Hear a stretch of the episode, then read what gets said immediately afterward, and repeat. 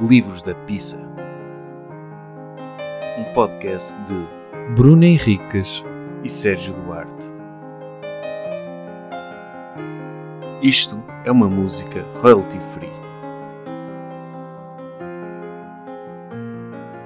Olá, bem-vindos a mais um episódio de Ódio Puro ou não? Ou não! Livros da Pizza. Este é o episódio que normalmente traz muito fel, traz muitas irritações. Eu acho que hoje não me vou irritar tanto, Não vais. não? Não, posso Yeah! Portanto, vai ser um episódio porreiro. Hoje, o herói deste episódio foi Sérgio Duarte, que leu o livro. Diz lá, Sérgio. O livro chama-se Os Segredos da Casa e a autora é Marta Cardoso, também conhecida como Marta do Big Brother. E é um... Eu acho, eu acho que ela devia ter mudado de nome. Tu pudeste chamar a Marta do Big Brother o Mário do Big Brother. Big Marta. Sim. Não, e é... Contextualiza isto. Contextualizo isto. Isto é daqueles livros da pizza que não é dos tops nem nada, é um daqueles que eu tinha lá em casa. Custou-me um euro. ok. E tá, ou seja, está na mesma categoria do dor de corno nesse aspecto. É um livro que custou um euro. Olha, o livro da Marta só custa um euro. Yeah, vou comprar. E Aham. comprei. E nunca tinha lido, tinha-o lá parado. E é um livro que a Marta escreveu 10 anos depois de ter estado na casa do Big Brother. Ah. Ou seja, é um livro de 2010. Entretanto, já passaram Ei, mais caralho. 13. Mas, mas a minha pergunta é... Eu achava que isto fosse tipo o livro da Susana Torres, que escreveu o livro tipo em 15 dias, não é? Pá, tenho de aproveitar agora, o gajo marcou o golo, vamos vender os livros todos. Não é o caso. Não é o caso. Ou seja, alguém achou, epá, as pessoas vão curtir ler um livro 10 anos depois da primeira. Foi a primeira temporada de Big Primeira Brother. temporada, uma efeméride. E, e sim, eu- houve, um livro, houve livros desses de Big Brother que Yeah. saíram logo a seguir, nomeadamente o Estás a Ver, do Mário. Que eu pá, queria ler eu, esse. sou, pô, eu soube que esse livro existia porque a Marta refere-o aqui. Deve ser um livro extraordinário. Deve. Chamado Estás a Ver. O Mário do Taekwondo, não é? Ele Mário andava. Taekwondo, sim. Taekwondo. E então, este livro da Marta conta, pronto, conta a experiência dela. Ou seja, Com ela- Vamos voltar 10 anos depois a falar sobre isto. Não, isto, isto dava ela- um programa, se calhar, de, da tarde, não dava? A metodologia dela foi rever os episódios todos de Big Brother e confrontá-lo com a experiência dela. Uh, mas pronto, vamos então passar Terror. a... Eu tenho de contextualizar isto. Eu vi este Big Brother Também eu. na altura. E é preciso dizer... Mas tu recordas-te muito melhor do que Eu eu. recordo-me bastantes coisas e, e e refresquei algumas dessas recordações graças à Marta. E é incontornável o fenómeno do Big Brother em termos da cultura pop em Portugal. Certo. É um momento super marcante. Assim como foi os morangos com açúcar, assim como foi outras coisas. Os riscos. O Big Brother é muito mais do que isso. A TVI era uma televisão menos vista Uhum. e com o Big Brother ganhou uma força e foi o, o início dos reality shows feitos em Portugal. Ou seja, marca uma era.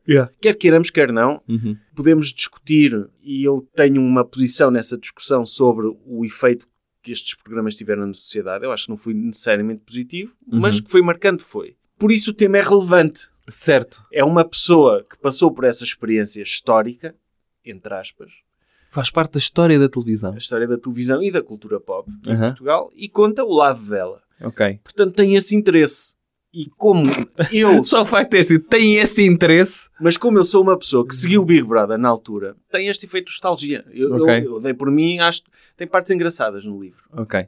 Portanto, eu não vou, não vou cagar completamente no livro. "Ei, Isto não faz sentido nenhum. Não, tem a Ok. sua utilidade. O, o livro começa com o prefácio da Teresa Guilherme, pronto, aquelas merdas, não é? Uh, e, e, e- e começa com uma citação do Einstein, ironicamente, que eu passo a ler. O mundo não está ameaçado pelas pessoas más e sim por aquelas que permitem a maldade. Ok. E, e uma citação também de Carlos Castanheda. Conheces Carlos Castanheda? Sim. Mas espera, essa frase quer dizer que ela ah, apoia-se nisso. O mundo não está. ameaçado pelas pessoas más e sim por aquelas que permitem a maldade. Pá, é uma isso- frase que diz muito. Pois, mas isso em contexto de Segunda Guerra Mundial não funciona. Se pensares, não é? Imagina os judeus a dizerem: opá, as pessoas não são más, nós é que estamos a permitir a maldade. Não é bem. Porque vais, vais debater com Einstein, tu? vais debater Olha, com... vou dizer que o Einstein disse uma frase da pizza aí. Mas, é... Ou escreveu. Ou se calhar nem é dele. mas, mas porquê que achas que a Marta escolheu esta frase? Será Diz que ela está a referir-se ao pontapé do, mar... do Marco? Não, está-se a referir a- à construção dela. O que interessa é a sua força interior Sim. e não aquilo que os outros dizem. Exato. No fundo é, não me interessa o que os outros dizem, é tudo, é tudo burros, é, os cães ladram e a caravana passa. Eu devia ter posto Sim. essa frase, é a mesma frase. Está bem, mas não tem um nome Einstein em Mas baixo. olha, os, os cães ladram e a caravana passa. Nietzsche. Sim. mas olha, e, E já agora... Carlos Castanheda. Carlos Castanheda. O mundo é insondável e misterioso. E assim somos todos nós. A arte do guerreiro consiste em equilibrar o terror de ser um homem. Porra, ela parece que vai escrever um livro sobre o Holocausto. É pá, por acaso parece. Mas pronto, são frases que Certo. ela gosta. Tem a dedicatória, o prefácio da Teresa Guilherme, blá blá blá, muito importante para mim. E o primeiro capítulo, a Marta fala sobre ela e sobre o ponto em que ela estava na altura em que se decidiu concorrer Ah, ao Big Brother. ok. Então é o capítulo Quem é a Marta. E, e começa logo assim. Quem era a Marta antes de entrar para o Big Brother? Começa logo a referir-se ela própria na terceira pessoa, na terceira pessoa como se estivesse no confessionário. Então ela diz, era uma rapariga alegre, acho eu, divertida, e depois, isto são as qualidades, e depois os defeitos. Era honesta, curta e grossa, ninguém estava enganado comigo. Não tinha, portanto, o mínimo de maturidade, embora achasse que sim, para perceber que a franqueza tem limites, ou seja, é demasiado franca. Não, o meu maior defeito é, de ser demasiado honesto. Sim, era uma pessoa demasiado franca e... e Isso é tipo, respostas da pizza em entrevistas de emprego, não é? sim, Fala-me é, das pá, suas qualidades e defeitos. O meu maior defeito é confiar demasiado nas não, pessoas. Eu era muito frontal, sabes? Sim. Era, eh, opá, era uma pessoa alegre, divertida, mas ainda não tinha aprendido que o excesso de frontalidade é, é Ah. mau. É. Era Ok. esse os defeitos dela. Então ela fala sobre o- o- os estudos dela. Ela diz que não entrou em medicina por duas décimas. E então... Ela tinha estudos. Tinha, tinha. Tinha estudos. E- Eu lembro-me que ela era bem falante. Não, ela, olha, spoiler alert, eu gosto da Marta. Ok. Parece ser uma pessoa fixe. Estamos aqui a gozar. Deixo, deixo já aqui. Ela ainda é casada com o Marco. Já não, há uma porrada de anos. Ok. Mas calma aí, já vamos aos casais. E então, ela eh, não entrou por duas décimas em medicina, foi trabalhar, eh, foi-se fazer à vida, disse que, pronto, vou experimentar não estudar durante uns tempos, e depois foi estudar economia numa privada e não se deu bem porque era difícil conciliar trabalhos com estudos, e depois a mãe dela recomendou que pelo perfil dela fazia sentido ela estudar comunicação social, ela teve de estudar, epá, isto é estúpido eu estar a aprofundar isto, mas ela teve de estudar as cadeiras dos exames e entrou na pública. Entrou no Instituto Superior de Ciências Sociais e Políticas e eu aqui, se eu fosse fazer um polígrafo deste livro, aqui deixou-me a pulgar atrás da orelha, porque ela diz que ficou com 17,4 porque teve 18 nos exames. Ou seja, a média dela da- dava ali pelos 15, 16, a média de secundário. E eu penso, se ela entrou com 17,4, tendo 18 no exame da específica, como é que ela ficou duas décimas de entrar em medicina antes? Na altura, se calhar, a medicina não era. Ah, era, era. Era? Tive, tive primos a entrar na altura, já era 18 Em ponto 99. tal. Já era 18 ponto tal. Ah, pois. Portanto, mas quer lá saber. Se calhar era na Polónia. Ela podia ir para aquelas da Polónia. Às tantas. Ah pá, mas pronto, depois ela candida... Ela não. A mãe, a irmã dela, ai, tu tinhas perfil para isto e mandou vir o questionário do Big Brother, ela preencheu, foi a castings e entrou. Passou por Sim. uma série de pro- Isso provas nós reparamos. psicotécnicas e não sei quê, e castings, e entrou, e deram-lhes 30 contos para eles gastarem no hotel. Ela, ui, 30 contos era mais do que o que eu tinha visto na altura. 150 euros. Exatamente, sim. Outros tempos. Eles entram na casa, aquela coisa. Estamos a falar numa altura em que ainda não havia ninguém que tivesse visto um Big Brother em Portugal, pelo menos, não é? Já tinha havido outros programas Sim. do género no estrangeiro, mas para os portugueses isto era uma novidade total. Para os portugueses e para os concorrentes. E para os concorrentes, Eu- daí também depois a profissionalização de concorrentes dentro deste tipo de programas. Sim. Eu acho que o Big Brother teve Acabou esse ser interesse. E este livro tem esse interesse porque eles, quando entram lá, não têm a mínima noção do que é ser um reality show e do impacto que iam ter no mundo real. Yeah. Não sabiam porque não tinham essa referência. E agora, quem entra em reality shows já vai com expectativa, já sabem o que é que vão fazer, já sabem o que é que calha bem, o que é que calha mal, já moldam a personalidade deles em função de estarem no reality show. Inclusivamente, o impacto dos reality shows é tanto hoje em dia que eu acho que, que as pessoas, mesmo na realidade, adaptam o discurso reality show. É. Tipo, esta coisa que nós estamos a dizer, pão, pão, queijo, queijo, eu sou frontal, não sei o É. quê, ouve-se muito. Ou eu estou a ser ele próprio Sim, sim. e ouve-se as pessoas a dizerem isso Podem esperar realidade. de mim é eu ser eu próprio. Quem gosta, gosta. Quem não gosta, põe na borda do prato. E ouve-se isso fora de reality shows. Ok. E eu digo, é pá, claro que és tu próprio, não tens Claro. outra hipótese. E lá está. E o que é que é isso de ser eu próprio? Nós somos várias coisas, nós próprios. Nós moldamos. É diferente uma pessoa quando tem uma câmara à frente dela comporta-se de uma forma Sim. diferente quando não tem uma câmara. Mas mesmo nessa questão da genuinidade é sempre relativa, não é? Uhum. Eles sabiam que iam para uma casa que não era a deles, com estranhos e com câmaras. E- Portanto, eles próprios, por muito que não tivessem essa experiência, ou pelo menos pudessem ter visualizado outro programa para poderem achar que teriam a experiência, pá, representaram papéis à mesma. Eles quando começa eh, e ela e eu acho piada, ela tem, manda muitas bocas à Susana. A Susana era a loira ela do Zé com a Maria, Susana não é? atravessada, sim. Que a Que o Susana, Zé Maria sim, gostava. que o Zé Maria passou muito tempo com ela e que Yeah. era, era a loira e pronto, Essa saiu- ficou quase até ao fim também. foi, foi, ficou até ao último dia. Ela e a Célia. Pois. Então, era ela, a Célia e o... Zé Maria. Foram, foi os três finalistas. Ok. E então ela, apesar da Susana ser tímida, começou por fazer logo um striptease. E ela desabotou as calças. Isso levou Quem o é Marco... começou a fazer o A striptease? Susana, tipo brincadeira, começaram Ah. logo a fazer um striptease. Então ela desabotou as calças.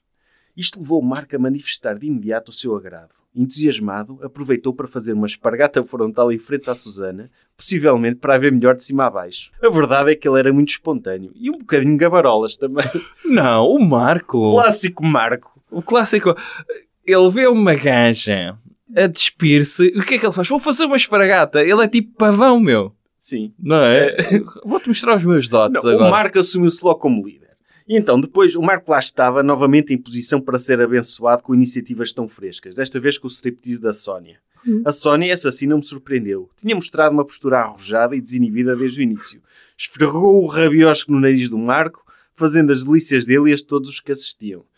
Isto começou assim, pronto, com eles a fazerem um... Mas isso mostrou na televisão? Mostrou, ah, era um striptease, estavam a dançar, Ah, ok. a fazer aquela... Ok. Já haviam estar com os copos.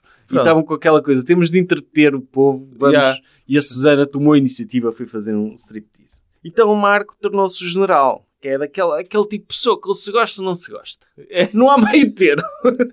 Primeiro lugar como... Sim. E então, aqui vou ler uma macacada que o Marco fez. Hum. Recordo-me perfeitamente de o ver à porta do quarto das raparigas, aquele que tinha a cama de casal, e com um lenço na cabeça consigo convencer o Telmo a fazer a triste figura de estar sentado numa cadeira a bater num tacho, enquanto ele tocava na viola do Ricardo Amado.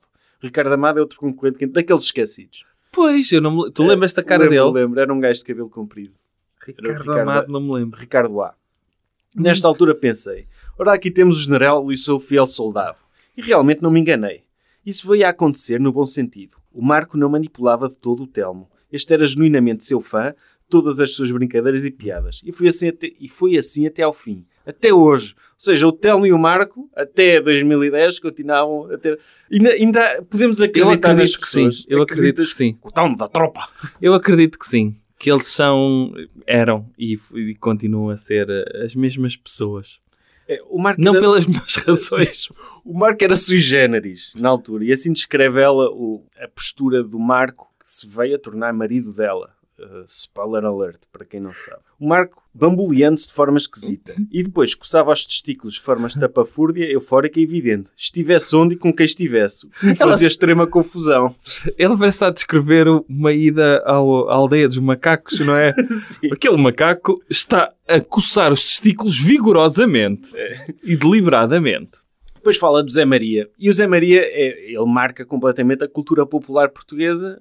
Criou, era o arquétipo daquele... Do underdog, não do é? underdog, que era o gajo que estava na dele. Do coitadinho. Diz a, marca, refugi- a Marta, diz, refugiava-se um pouco, um pouco nos afazeres diários, no cuidar das plantas, cuidar das galinhas da horta, e ele gostava, porque não estava para aquelas macacadas todas. Pois é isso. Estava na dele, Pá, estão aqui gajos bêbados a despirem-se, está um a fazer espragata, está uma senhora a meter o cu no nariz do outro. E se eu me retirasse? Eu acho que ele foi sensato. Eu, eu acho que faria o mesmo. tanto é que ela estava na dele, e lá dentro não era muito popular, tanto é que ele foi dos mais nomeados logo ao início, Uhum. mas o povo gostou dele. Yeah. E eu gosto deste gajo, até porque ele foi vítima de bullying do Mário, do, do Marco, havia outro Mário, mas foi vítima de bullying do Marco, do líder, e o Marco tornou-se uma espécie de vilão para o herói Zé Maria. E então, ela depois fala um pouco dos, dos primeiros concorrentes. Havia uma que era a Riquita, que era a líder da casa. Só Esse nome também não me... Estive lá três dias. Não, mas eu lembro-me dessa, dessa, acho eu. Ela esteve lá três dias e dizem. E Ela foi a primeira a sair? foi a primeira a sair, votada pelo povo, e dizem que ela saiu porque ela já era mãe. Era a única que já era mãe, tinha vida familiar e os portugueses, epá, o que é que estás aí a fazer pumba? Exato. Foi essa a narrativa Pai que tratar passou. de filhos, pá. Mas de qualquer forma, é- qual é o critério? Tinhas 12 pessoas lá dentro, e 3 dias para votar. Qual era o critério que as pessoas usaram? Pá, não sei. Pois, que, que é. Foi esse. É. Mãe é para estar em casa, cuidar dos filhos. O Marco era o líder, a Célia era a menina, era bastante mais nova, tinha 18 anos, ela e o Mário. A Maria João era a miúda porreira. O Ricardo Amado era muito calmo. Tem nomes que eu não me lembro. Sim, Quem é Maria João? a Maria João era Cabelo uma- encaracolado. Sim, exatamente. Ok. E ela, o Ricardo Amado, ela diz: Achei extraordinário desde o princípio, apesar de não termos tido grande empatia de não ter sido as pessoas com quem tivesse ganho amizade especial. Ela- a Marta faz aqui um ajuste de contas com estes concorrentes. Está sempre a dizer: com este não senti empatia nenhuma. Sim. Este gajo era parvo. A Susana era muito falsa. Está sempre a dizer estas coisas. Eu, caramba, passaram 10 anos, caga nisso. Yeah. Mas pronto, ela está Avança, não é? ela está tá a ser sincera com, com a cena dela. Depois havia um gajo que era o Ricardo Vieira, que ela levou adereços para brincar. Tipo cabeleireiras, tangas, tigresas, óculos de sol, apitos. Foi o segundo a sair. Uh, a, a Sónia era a líder, feminino, era extrovertida. E a Susana tinha picos, diz ela. Eu tenho muita dificuldade, e já tinha nessa altura, em lidar com pessoas instáveis e inconstantes. Por isso estava bast- bastante distante da Susana nessa altura. Enfim, tá- fa- ela faz um ajuste de contas aqui. Depois eu não sei se tu sabias como é que funcionava a produção daquilo, mas eles tinham um orçamento semanal Sim. para gastar em compras. Sim. E eles não tinham de trabalhar para comer tinham, também? Tinham. Ou seja, houve lá semanas que eles passaram fome. o, que, o que mostra o tipo de manipulação, não é? Tipo, olha, vamos meter pessoas numa casa e vamos deixá-los sofrer um bocado para eles Yeah. andarem todos a gritar uns, uns com os outros. Sim. Se eles estiverem bem alimentados, não ia acontecer peripécias daquelas, não é? Depois o Marco, eh, ele, pronto, era atiradiço. No início foi com a Susana. Ele, ao longo do tempo, o Marco foi apontando em todos os sentidos. Ou seja, a Marta, ele tentou, atirou-se a, a várias, pronto, Yeah. colou com a Marta. Começou a, tinha relações próximas, teve uma relação próxima com a Célia, com a Susana, com, andou a, a, a tirar para vários sítios. Sim, sim. Pronto, Pá, é o Marco, meu. Sim. O Marco é muito assim, é sui generis. Ou se gosta ou não se gosta. Depois a Riquita saiu, obviamente, porque, segundo a teoria dela, é porque era mãe. Olha, vai tratar dos teus filhos, o teu lugar não é aqui, Yeah. com esta malta nova. Eles eram todos muito novos. Isso Eu- é só ao fim de três dias, não é? Sim, ao fim de três dias. Depois houve a primeira noite de nomeações, que é Uhum. aquele sofrimento, não é? De que eu vou nomear os meus amigos para saírem. E a Marta comenta assim o depoimento da Maria João. E tu depois vais dizer-me o que é que achas. Sim. Eu já a achava muito espontânea e genuína, embora ao início, nas primeiras horas em que a ouvi falar, achasse aquilo exagerado. Mas também não tinha contacto frequente até ali com pessoas do Norte. Muitos deles eram nortenhos, e percebi rapidamente que o espalhafato e a descontração eram notas do caráter dessas pessoas. Isso agradou-me. Gostas desta coisa? Pessoal, as pessoas do Norte, Não, nunca tinha convivido com. Pá, nunca tinha estado assim com pessoas. de- Como é que vocês são? São de lá de cima, não lá é? de cima, esses, Quem é tu achas que era mais espalhafatoso? Lembras-te no decorrer do programa? Era o Telmo. O Telmo? Sim, Ok. o Telmo era espalhafatoso. Era E o Marco, tropa. não? Mas o Marco saiu cedo. Aconteceu aquela coisa dramática com ele. Pronto, mas, mas era. E o Marco não é do Norte. É do entroncamento. Pois é. E a Marta refere-se várias vezes a ela própria como da- sendo da metrópole. Nós Opa. somos da metrópole. E eu, é meu. Epá, e o centro da metrópole, e, e só, olha, mas eh, tu dizes que eu não me irritar, estou-me a irritar um bocado. Que é aquela coisa de, eu acho que essa editora, que é a Quid Novi, não é? Devia ter pedido um livro a cada um deles 10 anos depois. Para poderes comparar. Porque esta ideia de, eu olhei e, e a Marta funcionar quase como um panteão de, vou avaliar, não gostei de ti, gostei de ti, ai, é muito falsa. Pá, já não estou a curtir a vibe. Era preciso haver interesse para isso, não é? Nem para isso Sabes sei lá como se é a que Célia queria escrever o livro dela. Está-se a cagar, está na vida dela, casada com o Telmo ainda, passado, Ainda, ainda. ainda. Portanto, contra todas as expectativas lá dentro, eles ainda estão juntos. Yeah. Vê lá. O Ricky é nomeado e ele diz o seguinte. Ele, diz- ele diz que sabia muito bem porque é que foi nomeado. O Ricky, porque havia Sim. dois E, Ricardos. não é? perguntaram, e, e a Célia perguntou, então qual é o motivo? Porque é que foste nomeado? E ele disse, a seu tempo saberão. não se sabe. Aí não se sabe ainda Ficou. hoje. Ainda hoje. Fogo, temos de saber isto, Ricky. O Ricky, que é Façam chegar Ricky. esta mensagem ao Ricky. Ricky, já ainda não é tempo de sabermos? Não, não, não vamos saber, acho que não. Então eles depois decidiram dormir todos no mesmo quarto e o Marco tinha a Célia de um lado e a Sónia do outro e aquilo era um ver-se-tavias. Uma cena muito sensual e que deixou no ar qualquer coisa entre o Marco e a Célia. O Marco, epá, enfim. Uma cena muito sensual. E depois ela, olha, mais uma boca à Susana.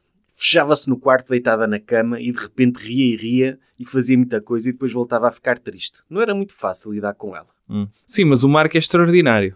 É. Não temos aí comportamentos nada, É, não, não, não. Nada. nada, nada. Não há nenhuma avaliação dos comportamentos. Lá está, é o pai dos filhos dela, ou filho, ou filha, não é? É. Ou filhos. Depois o, o Telmo apaixonou-se.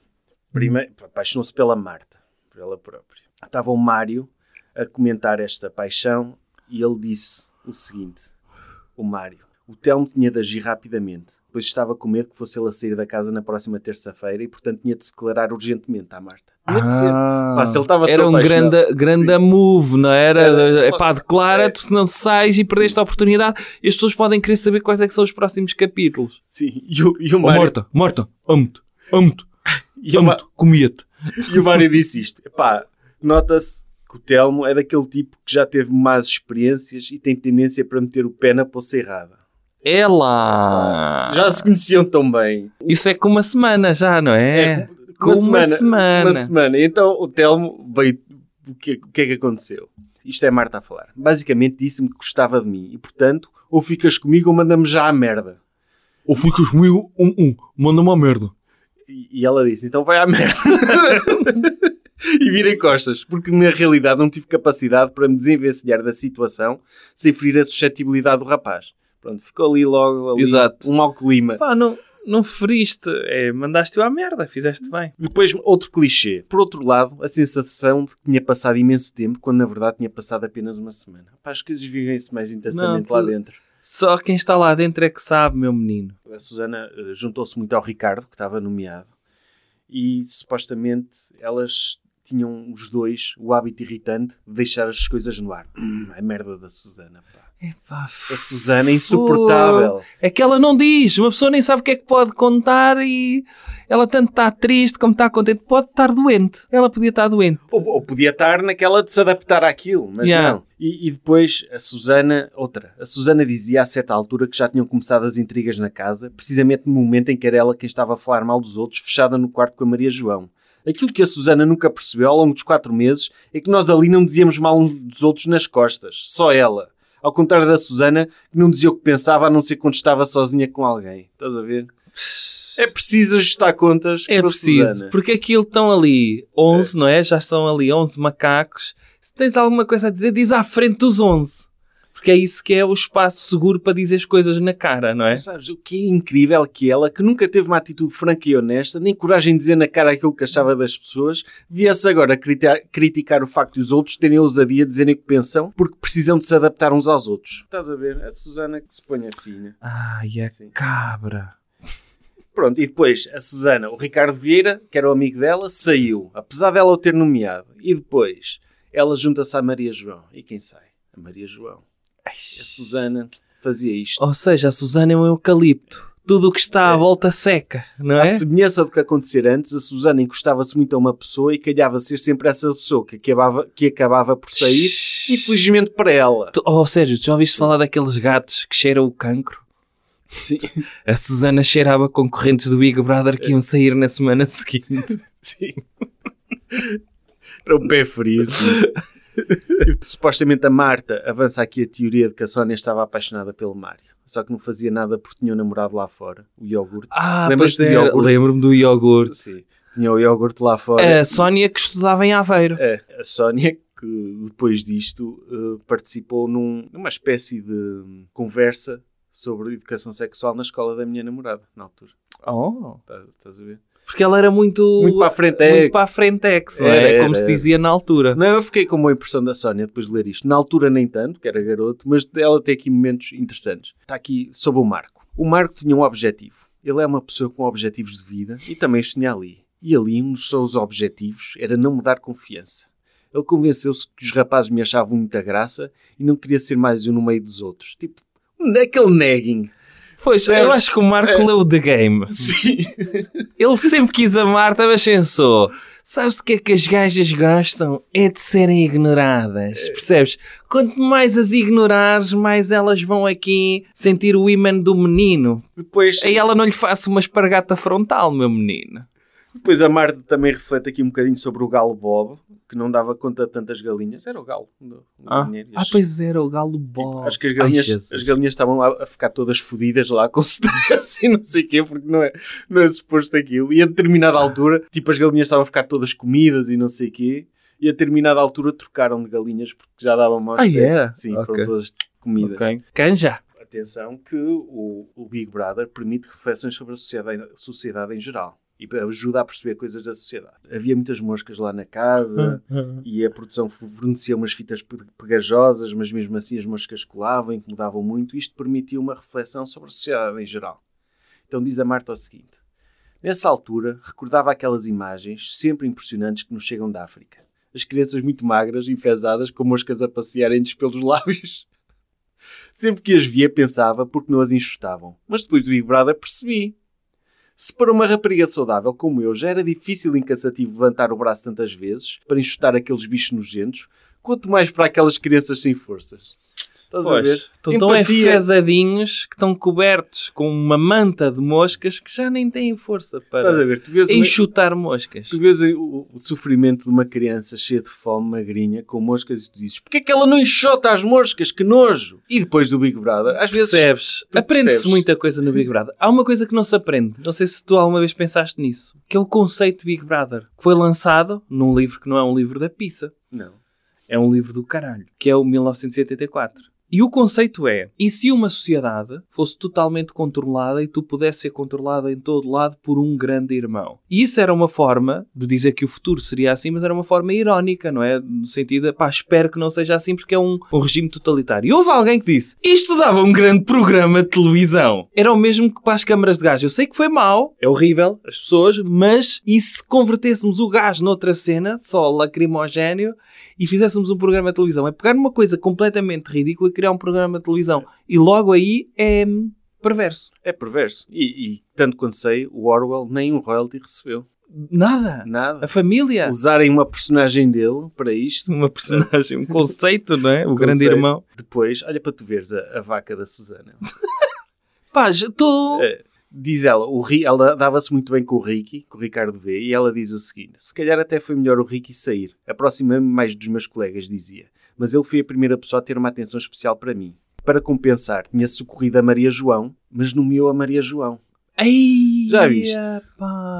Já viste? que cabra. E o, e o Ricky, que quando saiu, mandou lá para dentro uma bola de ténis com uma mensagem para a Susana, enigmática. Foi? Foi. Um dia saberás. Não um dia saberás, mas tipo que gostava de ter conhecido. Yeah. Quando saíres, babe. A plantar a semente, mas não aconteceu. Não. Até porque ela namorava com o bolinha de pelo. Não sei se te lembras. Lembro. O bolinha de pelo e iogurte.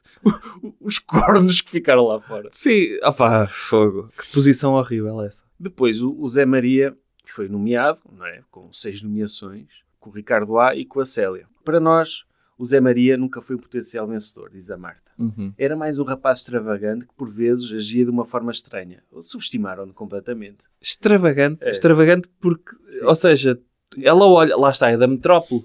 Ela olha para um, um trabalhador de campo e diz: Ai que extravagante. Pessoas Sim. a pegarem coisas do chão, tratarem do gado. Não, ela é da metrópole. É da metrópole. Mas eu vou explicar porque é que ela diz isso. Hum. Ou porque fumava que nem uma chaminé nos três primeiros dias da semana e nos restantes andava a cravar beatas, porque eles tinham um limite de tabaco, não é? Ou porque tinha o hábito de sair a correr para o jardim depois de tomar café. Vou bufetizar, já volto, dizia.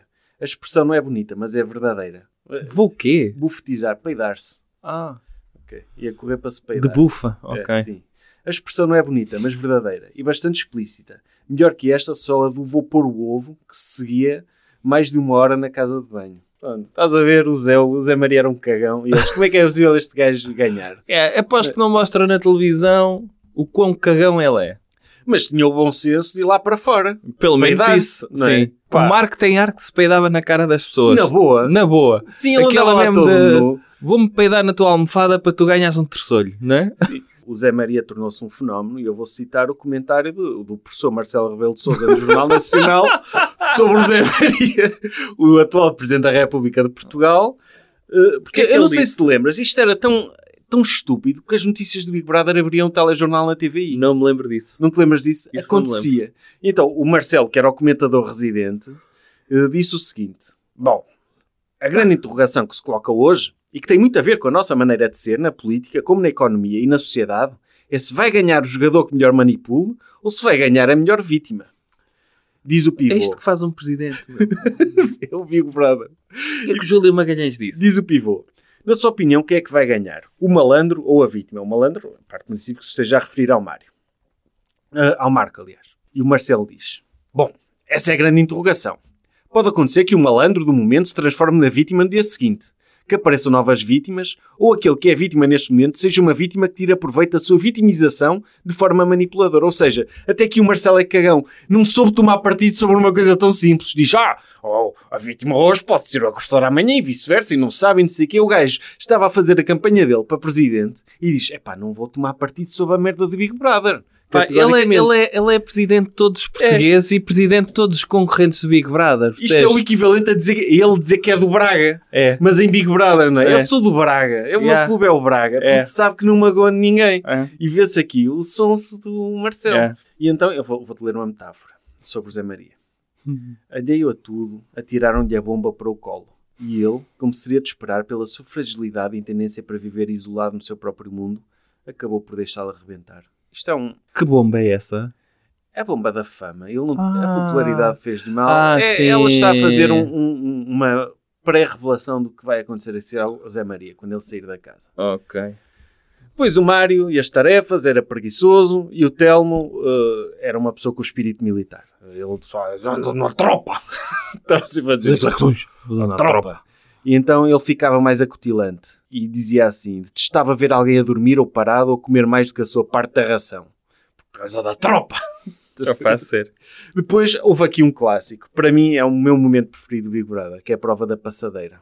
Esse foi o que surgiu a cena do gato fedorento, não foi? Foi. Eu, eu, eu vou. o- eles tinham uma prova em que tinham que fazer X km numa passadeira. Tinham, não tinham de fazer a, ração.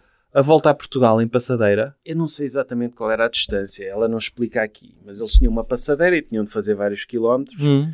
E foi aqui que aconteceu o momento em que o, O Marco se passou. o Marco passou-se. E vejo cair palhaços, Não. não, é? O, o Marco estava chateado com o Telmo e mandou um berro e o Zé Maria, que estava na passadeira, achou que era para ele. Hum. E o, e o Marco, ah, mas alguém está a falar para ti! E passou-se ali um bolinho do caraças. Pá, eu tenho de ir, tenho de ir ao confessionário. Ainda por cima, a Marta aqui justifica o, Mar- o Marco e Como diz é assim: óbvio. o Marco achava um piadão ao Zé no princípio e foi ele o autor da maioria das ideias para as partidas que lhe fazíamos. Ou seja, espetacular. Vamos Tipo, fazer bullying, mas é porque eu gosto de ti. Sim, o mas, eu- pior é se eu não gostasse de ti. mas então, é este momento, a passadeira, que dá início, que, que dá origem àquele monólogo do Marco no confessionário, que deu origem depois ao sketch do Jogado Fedorento. Uhum. Há um momento falam, falam, falam, e eu, se me permites, eu vou Permito. fazer esse monólogo. Vais? Posso fazer? Faz. Faço. Porque eu fui ver ao YouTube, fui rever, eu já sabia partes de cor porque eu vi Sim. aquilo muitas vezes, mas eu fui refrescar e então eu Vais vou, fazer o Marco? eu vou fazer de Marco. Tu tens, de, pá, estás completamente desorientado, entras no confessionário e tens de falar. Sim. É isso, não é? E é quando eu vejo que o tempo está a apertar, pá. E caí palhaços, pá, que falam, falam, falam, falam, falam, falam, pá. Mas não os vejo a fazer nada, pá, não é? Epá, já me começa, sei lá, começa-me realmente a já dar cabo na cabeça e pronto, epá, não sei. Não sei, pá. Se calhar é de cansaço, pá. Pode ser também. Pode ser que seja de cansaço, pá.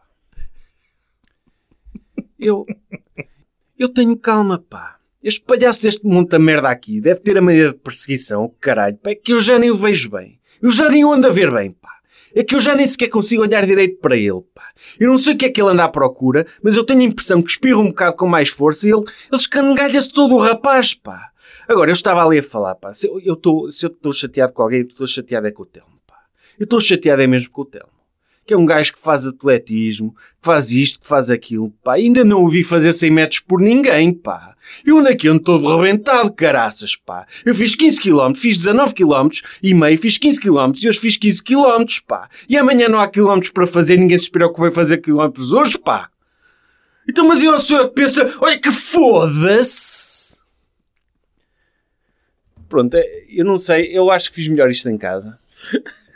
Mas é um Não, monólogo. tiveste bem. É Tiveste um bem. monólogo intenso, passa por vários tipos de emoções, passa por indignação, passa por. eh, pá, está completamente abatido, está exausto, ele Passa tem por feito auto- muitos quilómetros. Passa por autoscopia também. Passa por essa introspeção. Uhum. do cansaço e, e, pá, é um homem muito emotivo. E, aqui viu-se. Enfim, passamos a cena do, do- das passadeiras e o- a, a Marta ficou muito revoltada com o berro que o Marco mandou ao Zé Maria e pá, refugiou-se na casa de banho a chorar. Isto, sabes porquê? Porque as emoções vivem-se muito intensamente lá dentro. E então o, o Marco borrou com o Zé Maria e o Zé ficou, pá, aquele bicho frágil, coitadinho. Mais um debate sobre cenas sociais. Então eles puseram-nos a debater se será a homossexualidade uma doença. Cada um defendeu o seu ponto de vista e a Sónia, como é naturalidade do mundo, afirma que já tinha feito amor com outra mulher e era muito Lembro-me bom. disso. Lembro-me disso. Todos ficaram em choque, inclusivamente a Marta, porque pá, até lhe pediram contenção, porque ela podia ter problemas, etc, etc. Mas a Sónia, em grande, a assumir que não tinha preconceitos com isso. Acho que na altura, em 2000, era bem mais difícil admitir isto em público do que hoje. Depois saiu o Ricardo A. Ninguém quer saber. Os, os R's saíram todos, já viste? Os- Riquita. Os Ricardos. Ri- a Riquita, o Ricardo. Ricky V e Ricky A. Depois eh, vem o romance dos opostos que se atraem, porque de facto ela e o Marco eram duas pessoas muito diferentes. E eles, fo- eles foram o primeiro casal. Não, eles foram o primeiro casal, exatamente. E pá, Pá, continuas com o Marco, não é? o Marco, pá, ele, pá, à medida de tentar passar, pá, e cai palhaços, pá. minha relação com o Marco evoluiu devagar.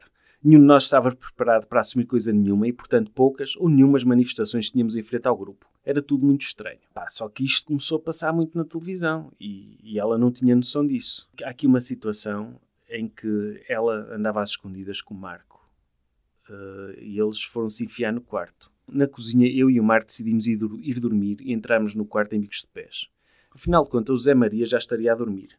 Até ansioso como sempre fora, acordou com o barulho da porta e decidiu ir fumar um cigarro. Ao que eu e o Marco respondemos em simultâneo: Fuma, mas é um maço! Foi uma, uma risota. Ou seja, ah, deixa-nos estar aqui à vontade. Oh, o Temos Marco é mesmo um brincalhão. Só quem está lá, Sim. só quem está lá é que percebe mesmo. Sim. É que eu não entendo. Ela nunca pensou que as câmaras de infravermelhos captassem imagens tão nítidas. E sabia-lhe bem o carinho, o contacto do corpo dele com o dela e ouvir a voz dele a acordar. E recusava-me a racionalizar isso, mesmo ela dizendo que era, era a pessoa mais racional que existe e muito cerebral. Mas pá, é um marco. Uau. O Marco é um Marco. Ou se gosta ou não se É. gosta. Aqueles momentos eram o meu escape e entregava-me como se não houvesse amanhã, mesmo que isso implique carregar no botão para parar esses instantes à frente. É o preço a pagar pela maior loucura da minha vida. Recordo-a com muito carinho e sou grata por ter existido. Diz ela aqui uma coisa um bocado estranha. E não vejo a hora de o nosso filho crescer o suficiente para ver e compreender essas imagens. Porquê, meu? Pois é isso. Porquê que o Marquinho tem de ver a- as, as imagens do pai e da mãe no A- quarto, com infravermelhos? Não era a pinarem, mas aos Mas eles pinaram sei- lá. Depois pi- pinaram. Mas isto ah, refere-se a eles num marmelanço só. sem, sem penetração. Mas sim, pinaram, sim. Pois. Depois eh, ela ficou chocada a ver o Marco a dizer no confessionário que estava a pensar seriamente a pôr fim ao romance. E ficou chocada, mas não acabou o romance, houve aqui momentos muito bons. Uhum. Depois tem aqui um- uma discussão teológica entre o Marco e a Sónia. Eles estavam a discutir o Papa João Paulo II e a Sónia defendeu que cada um é como cada qual. Eu respeito a opinião de todos. Acho que é um assunto demasiado pessoal e sério para ser posto em causa. Agora, eu não tenho nenhum tipo de empatia pelo Papa. Se ele viesse-me dar um beijo, eu não lhe ligava nenhuma. E se fosse preciso, nem lhe dizia: Ó chaval, onde é que tu vais? Ouve lá, isto é meu. Disse isto a Sónia. E o Marco não gostou do tom e comentou: Ai, perdoai-lhes, senhor, que eles são tolos e não sabem o que dizem. O Marco era religioso, aparentemente. É. O Marco chamava-lhe conversa de merda e defendia-se argumentando que a Sónia, para quem dizia respeitar todas as crenças, acabava de mostrar uma falta de respeito pela fé dos outros. Ela só disse que mandava o Papa à merda. Pois é isso. Enfim, diz o, o Marco assim: Eu só respeito a ti a partir do momento em que tu me respeitas a mim. Ameaçou o Marco, ponto de ter-me à disputa. Isto gera um, um início de pontapé que a Sónia ia levar. Sim, sim, sim. Ela estava a pedi-las. Estava a pedi-las com esta conversa sobre o Papa. sim, sim, sim. Ela está a pedi-las. No fundo, o Marco era um cruzado. Era. era. Consumaram a paixão, fuderam, e ela diz: Pode ser estranho, mas a forma como focavam os pormenores, as legendas na conversa, tudo mexeu comigo. E em abono da verdade, como nunca tive fetiche de filmar os meus momentos mais íntimos, ver-me neles foi absolutamente constrangedor. Mas pelo menos houve aqui uma consideração da parte da produção, não foi só a badalhoquice. Hum. E ela agradeceu a sensibilidade da produção. Tratou daquilo de uma forma muito séria, porque apesar de tudo, as imagens não foram passadas de forma leviana e com uma conotação promíscua. Porquê? Porque escolheram a música Everything I Do de Brian Adams. Estás a ver? Para dar a imagem. Não foi só. Podiam pôr uma imagem. Sim, sim, não foi só o assim. saxofone. Não, não, não. Era. era, I can feel it calling in the air. não, Mas neste caso foi o Everything I Do. Everything I Do do Brian Adams. Estou é a pensar em coisa- músicas que podem ser porcas. Não. A da Diana Ross. Podiam- Inside Out. Ou podiam pôr o, o bicho do Goiano Costa. É o bicho. é o- Tipo assim, uma cena de cómica. Põe o carro, tira o carro. Se eu fosse a produção, fazia isso. Admito. Chupa a Teresa. São músicas que Mas não. Mas eles tiveram Não, coração. foram mesmo. Epá, que nível que eles, Eles tiveram. Puseram uma música de ir ao copo Ainda não, havia, ainda não havia o James Blunt. You're beautiful. You're beautiful. it's. Podia ser assim. Não, foi, foi uma música para mostrar que aquilo era amor, não era foda. Look into my eyes. You'll find. Era essa? Era, era essa. Pá, muita- Take me as I am. Opa, é preciso Take dizer, é preciso dizer que esta música de Brian Adams, a acompanhar, por exemplo, a cena de sexo no carro de João Pina a libertar os leitos sobre a ação, até esse momento se tornaria romântico. agarrado ao teto do carro. Ai, estou a ver quase, quase que volta. Foda-se, cara. Ah! Ligaram as luzes do carro. Era a polícia. E eles tiveram, pronto, a produção teve a sensibilidade, olha, vamos espetar aqui uma música de ir ao copo passarinho, para eles... E não como fazer. Isto, Já não havia essa expressão há tanto tempo. Ai, caralho. E então, por respeito, eu não sei se eles com o Telmo e com a Cela tiveram a mesma consideração. O Telmo não foi aquele... O Da marmita? da- Ai não, das tropas ainda não invadiram o forte. Mas essa parte aí à frente. Não, isso foi a Célia. Não, pronto, avançando uns, uns momentos, a Célia. eh, havia especulação sobre se eles tinham feito sexo ou não. Hum. E numa noite de nomeações, a Célia, eh, no confessionário, a falar com a Teresa, garantiu à mãe, para ela estar descansada, que as tropas ainda não invadiram o forte. Pronto. Ok. Opa, sério. Ou seja, ainda está está protegido isto. Enfim. Mais uma merda da Susana. A Susana defendia a existência de um grupo dentro da É a casa. vilã desse livro, não é? Não, ela depois melhora, depois dá a volta e ficam amigas. Mas Ah. ela ajusta aqui contas com ela, sim. Claro que ela não fazia de forma aberta. Ia de mansinho, ora falava com este, depois com aquele, semeando a sua, te- a sua teoria com a calma e a paciência de um estratega. A sonsa. Andava a dizer mal do grupinho e do Marco e dela, enfim. Depois o, Marco eh, andava instável e, e pronto. E dizia... Pá, "Cá- mas era o Marco, meu. Sim. Ou se gosta ou não se gosta. Sim.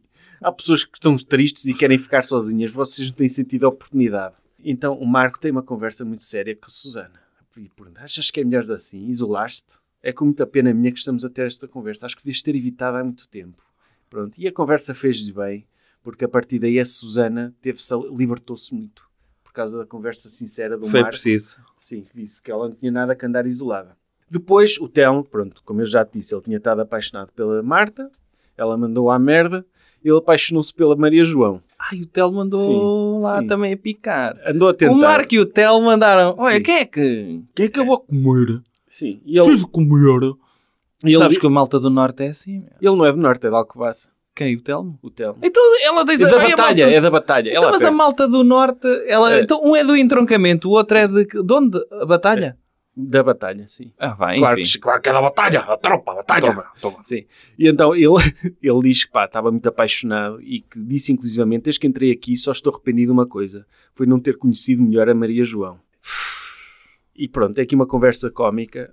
Eles receberam cartas de fora e o Mário recebeu um- uma carta que dizia AC.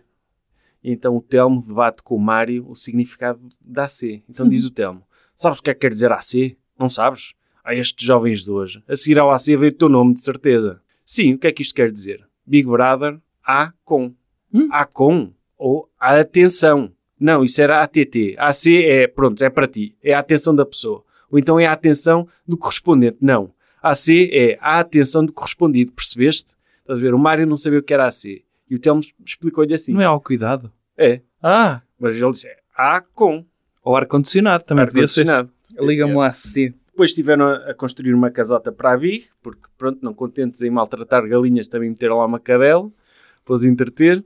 E depois o Telmo, a Maria João sai, o Telmo ficou com aquela mágoa de não ter conhecido melhor e junta-se à Célia, com quem está ainda hoje. Portanto, União. ainda bem, era o destino. A, a Marta admite aqui, eu não dava nada por eles, porque, por causa deste historial do Telmo, mas ela disse, olha, fico muito contente que eles Sim, ainda mas dava pelo. Marco que se atirou à Susana, à não Mas sei o quem. Marco sabe o que quer, isso era a estratégia Ah, dele. pois é. Percebes? Ele é uma pessoa com Ele objetivos. sabe o que quer.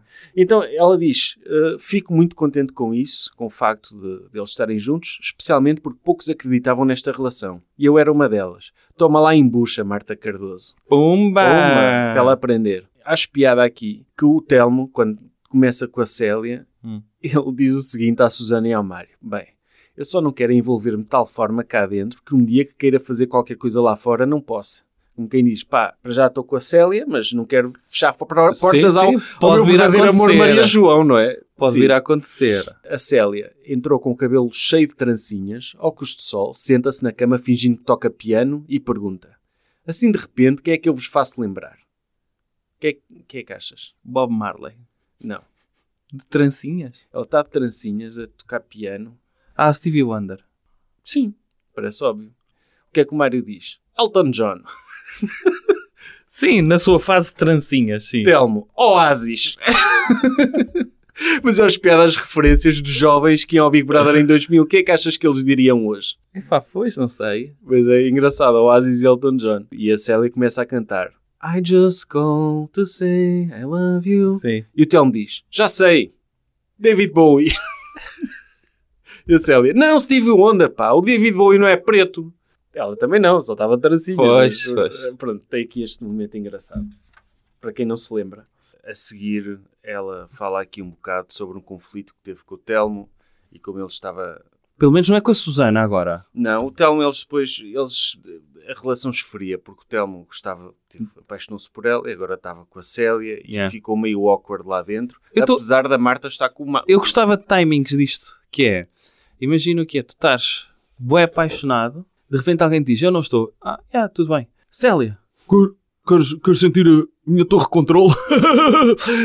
Se- pá, Pá, mas resultou. não, resultou e estão juntos eh, ainda hoje. Se calhar é, dá para fazer aqui uma defesa do casamento prometido. Eu, eu acho que sim, e sobretudo aquelas pessoas que ficam agarradas, ai, o primeiro amor e não sei quê, pá, não, o segundo é que é para sempre. Não, é aquele que tu te convences que é para sempre. É. É, o que tem de ser. É a tua tarefa. É mindset, É, o é Big- mindset isto. O Big Brother manda e é a tua tarefa. Pá, depois há umas nomeações, ela safou-se e ficou- ficaram nomeadas a Sónia, a Susana e a Célia. Mas tu vais-me dizer todas as nomeações, é, É, isso? ela fala muito disto, mas está a terminar e estamos a chegar ao clímax do Que é Big? Brother e provavelmente, eu dizia, top 10 momentos da televisão portuguesa. Ok. É o pontapé. Chegamos ao pontapé do Marco, um, um momento que eu lembro-me quando Pontapé aconteceu. de um homem que andou na tropa e como ele se gabava nos, coma- era nos Era- comandos, Sim, ele era comando e, e, e uma os forma Navy Seals portugueses. E uma forma que ele usava para se afirmar na casa era pendurava o plastron num poste, numa viga e, E dava lá pontapés. pontapés de Pronto. kickboxing. Ou seja, era um gajo que sabia bater. É um gajo que sabia bater. E então, um dos auges, não é? Vamos dizer um dos auges, pode-se dizer um Sim. dos auges ou é só o auge? Eu acho que o auge dessa temporada va- pronto, tem a ver há vários. Um Sim, é ele a reclamar falam, sozinho. falam, falam. falam, falam. Ai, palhaços que eu vejo não fazem nada. Palhaços, pá, eu já nem o ando a ver bem. Eu senti falta nesse discurso do eu esfalfo-me. Eu esfalfo-me. Não achas o esfalfar? Mas ele diz, eu fiz 15 km, 19 km e meio, fiz 15 km. Mas faltou, eu senti falta dessa palavra. É, não, ele eu não esfalfo-me a trabalhar. Eu esfalfo-me. Mas sim, e amanhã há quilómetros para fazer e olha que for. Eh, Pronto, Yeah. esse momento é bom, Sim. mas é cómico. Agora mas este. o, o pontapé é marcante em termos de cultura popular. Eh, se calhar para a nossa geração, eu lembro quando isto aconteceu, eu estava na escola Hum. e, toda a e o pessoal chegou lá, houve tipo uma espécie de notícias de última hora e o Marco saiu da casa porque bateu na Sónia e nós ficámos. Uau.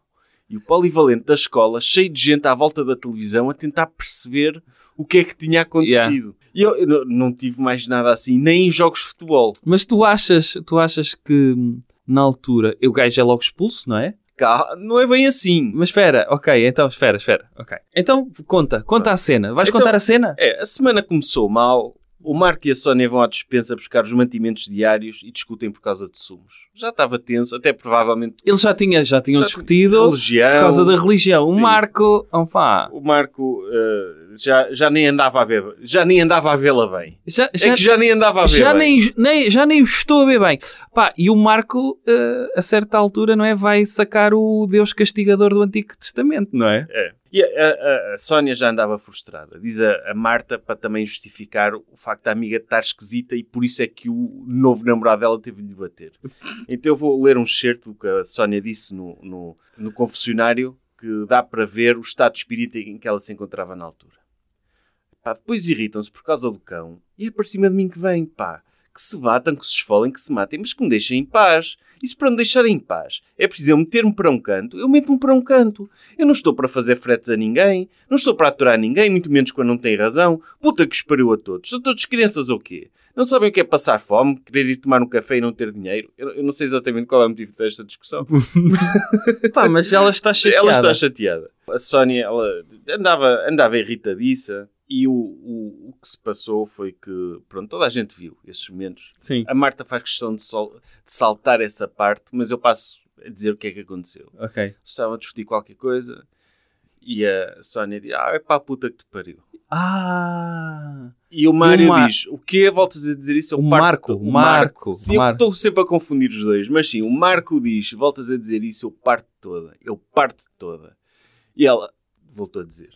E o Marco, opá, estás E a o dizer Marco? bem da minha, estás a dizer que a minha mãe é que era um puta. homem adulto e não uma criança. 24 anos. E não uma criança da escola primária que quando se dizia tu és um filho da puta, voltas a chamar isso à minha mãe, não é? Como É, se fosse uma sim. cena. Era a honra dele. Ele Era a honra da hipótese. mãe. Sim, não teve outra hipótese. E então mandou-lhe um pontapé virou-a. E o pessoal teve de assegurar, teve de assegurar, sabe-se lá o que é que ele faria naquele momento. E então, Eu acho que devemos analisar esse momento, Sérgio Eduardo. como? Temos de, analis- temos de analisar várias perspectivas desse momento. O primeiro é como é que tu sentiste na altura que esse pontapé foi analisado pela cultura popular? É que, e eu vou-te colocar este cenário. Sim. Por um lado, tens a Sónia, que notava-se que era bué liberal à maneira americana, liberal no sentido de aberta a outras experiências e que podia ser visto por uma sociedade portuguesa como aquela badalhoca. Eu estou a citar o Sim. que se diz. Aquela badalhoca que pode ser fufa, certo? Sim, que falava aceita- abertamente de iogurtes e de comer iogurtes. Exatamente. Sim. E falava de sexo. Essa mulher que em 2000, não é? Isto é de 2000, falava abertamente disto e a sociedade portuguesa pensou: ai, aquela porca. E por outro lado, tens o Marco. Que tem aquele sorriso lado e fala sempre assim. E é um menino Tu é que devias ter feito o monólogo. Eu vou dar o monólogo no final para tu leres. que ele fala sempre assim, não é? Que ele até ciciava, ciciava Sim. até um bocadinho. E, É e estás a ver, pá, estás a ver.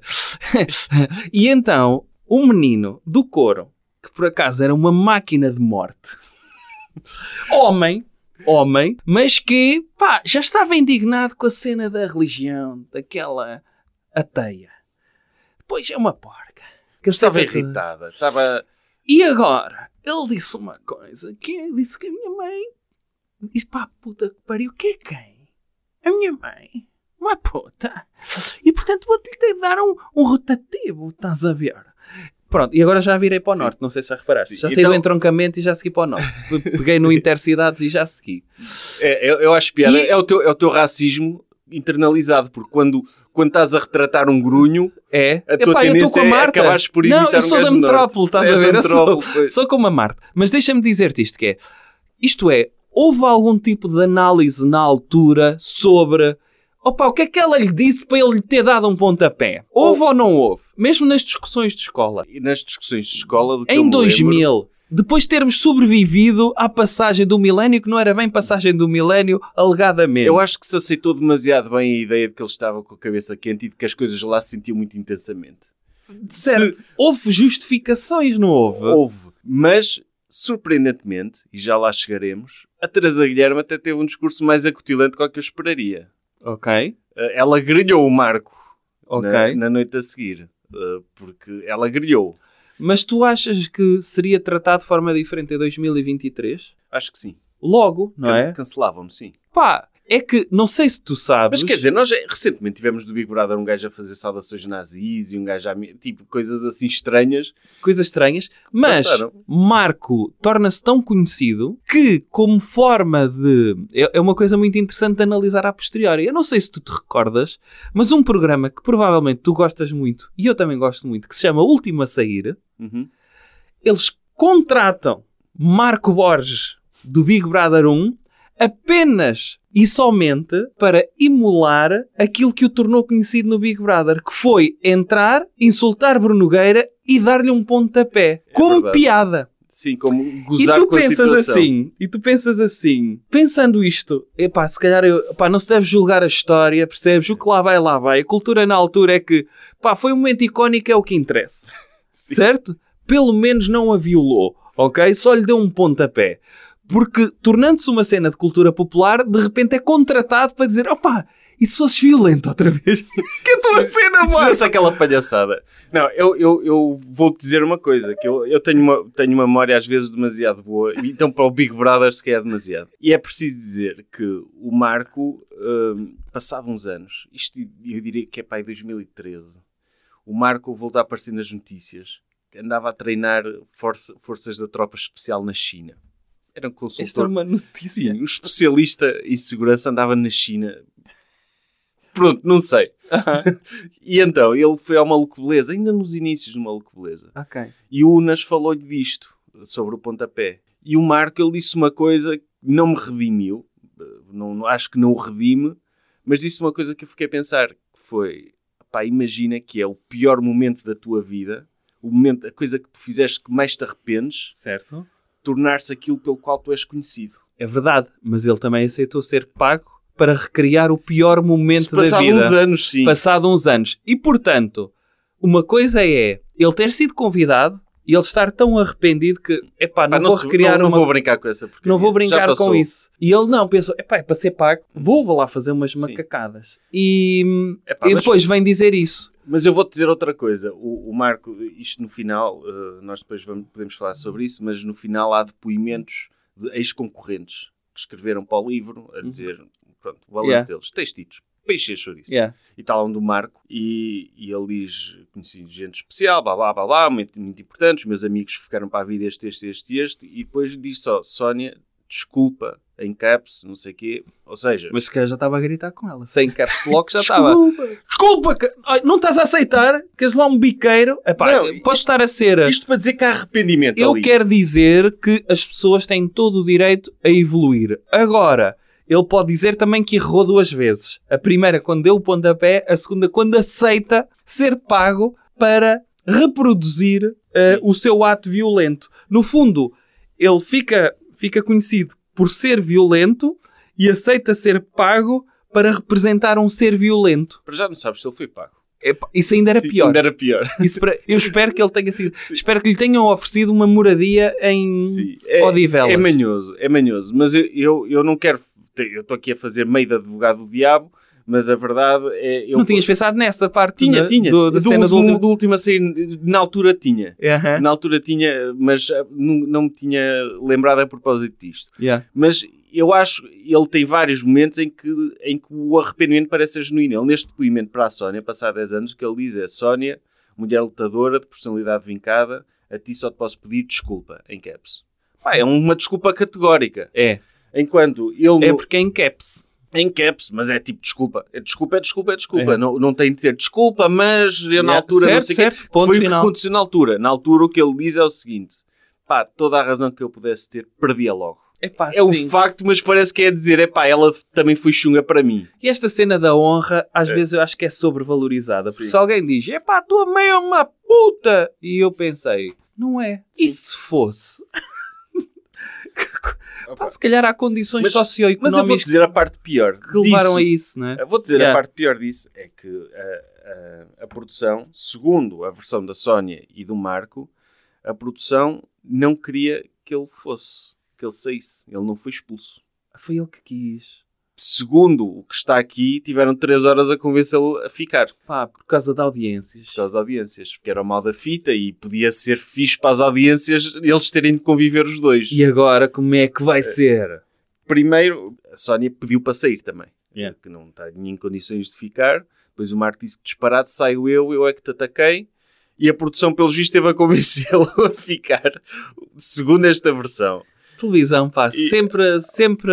Opa, e que é uma A merda. melhor. Sim, é, é, é um bocado asqueroso, porque depois eles vão dizer, eles vendem a coisa, depois, publicamente, a dizer isto é inaceitável, o Marco foi automaticamente expulso. Não, vocês primeiro tiveram a ver se resultava, Yeah. se ele ficava, e, e segundo esta versão, claro.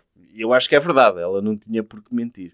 E depois a, a- a Marta ficou em choque, obviamente, e foi a Sónia, acabou por ser a Sónia a consolar-me quando eu rebentei a chorar. Confesso que hoje, à distância de 10 anos, me sinto desiludida comigo. É fixe, é um insight fixe da Marta. Sim, sim. Mas tipo, ficou em pânico, dividida. Era o gajo de quem eu gosto, estava a ter uma mulher à minha frente Yeah. e a vítima é que ainda lhe vai, pá, tem calma, isto não foi nada desvalorizar a coisa, não é? Depois o, o Marco. Ah, o Marco diz assim: Isto é muito rápido, venho aqui pedir para sair o mais rápido possível. Eu aqui não estou preocupado quem é, eu só respeito quem me respeita a mim. Mas é uma pessoa mais fraca, está sob stress, stress, tal como eu, mas eu fui o único que tentou usar violência física. Ok, tenta desculpar-se mais ou menos. É uma desculpa, olha, da pizza. É. Essa é uma desculpa da pizza que é, opa, se tivesse o meu tamanho ainda dava luta, dava para estar ali. Agora, não tem, pá, sou uma máquina de matar. E, portanto, era logo desvantajoso para a gaja, não é?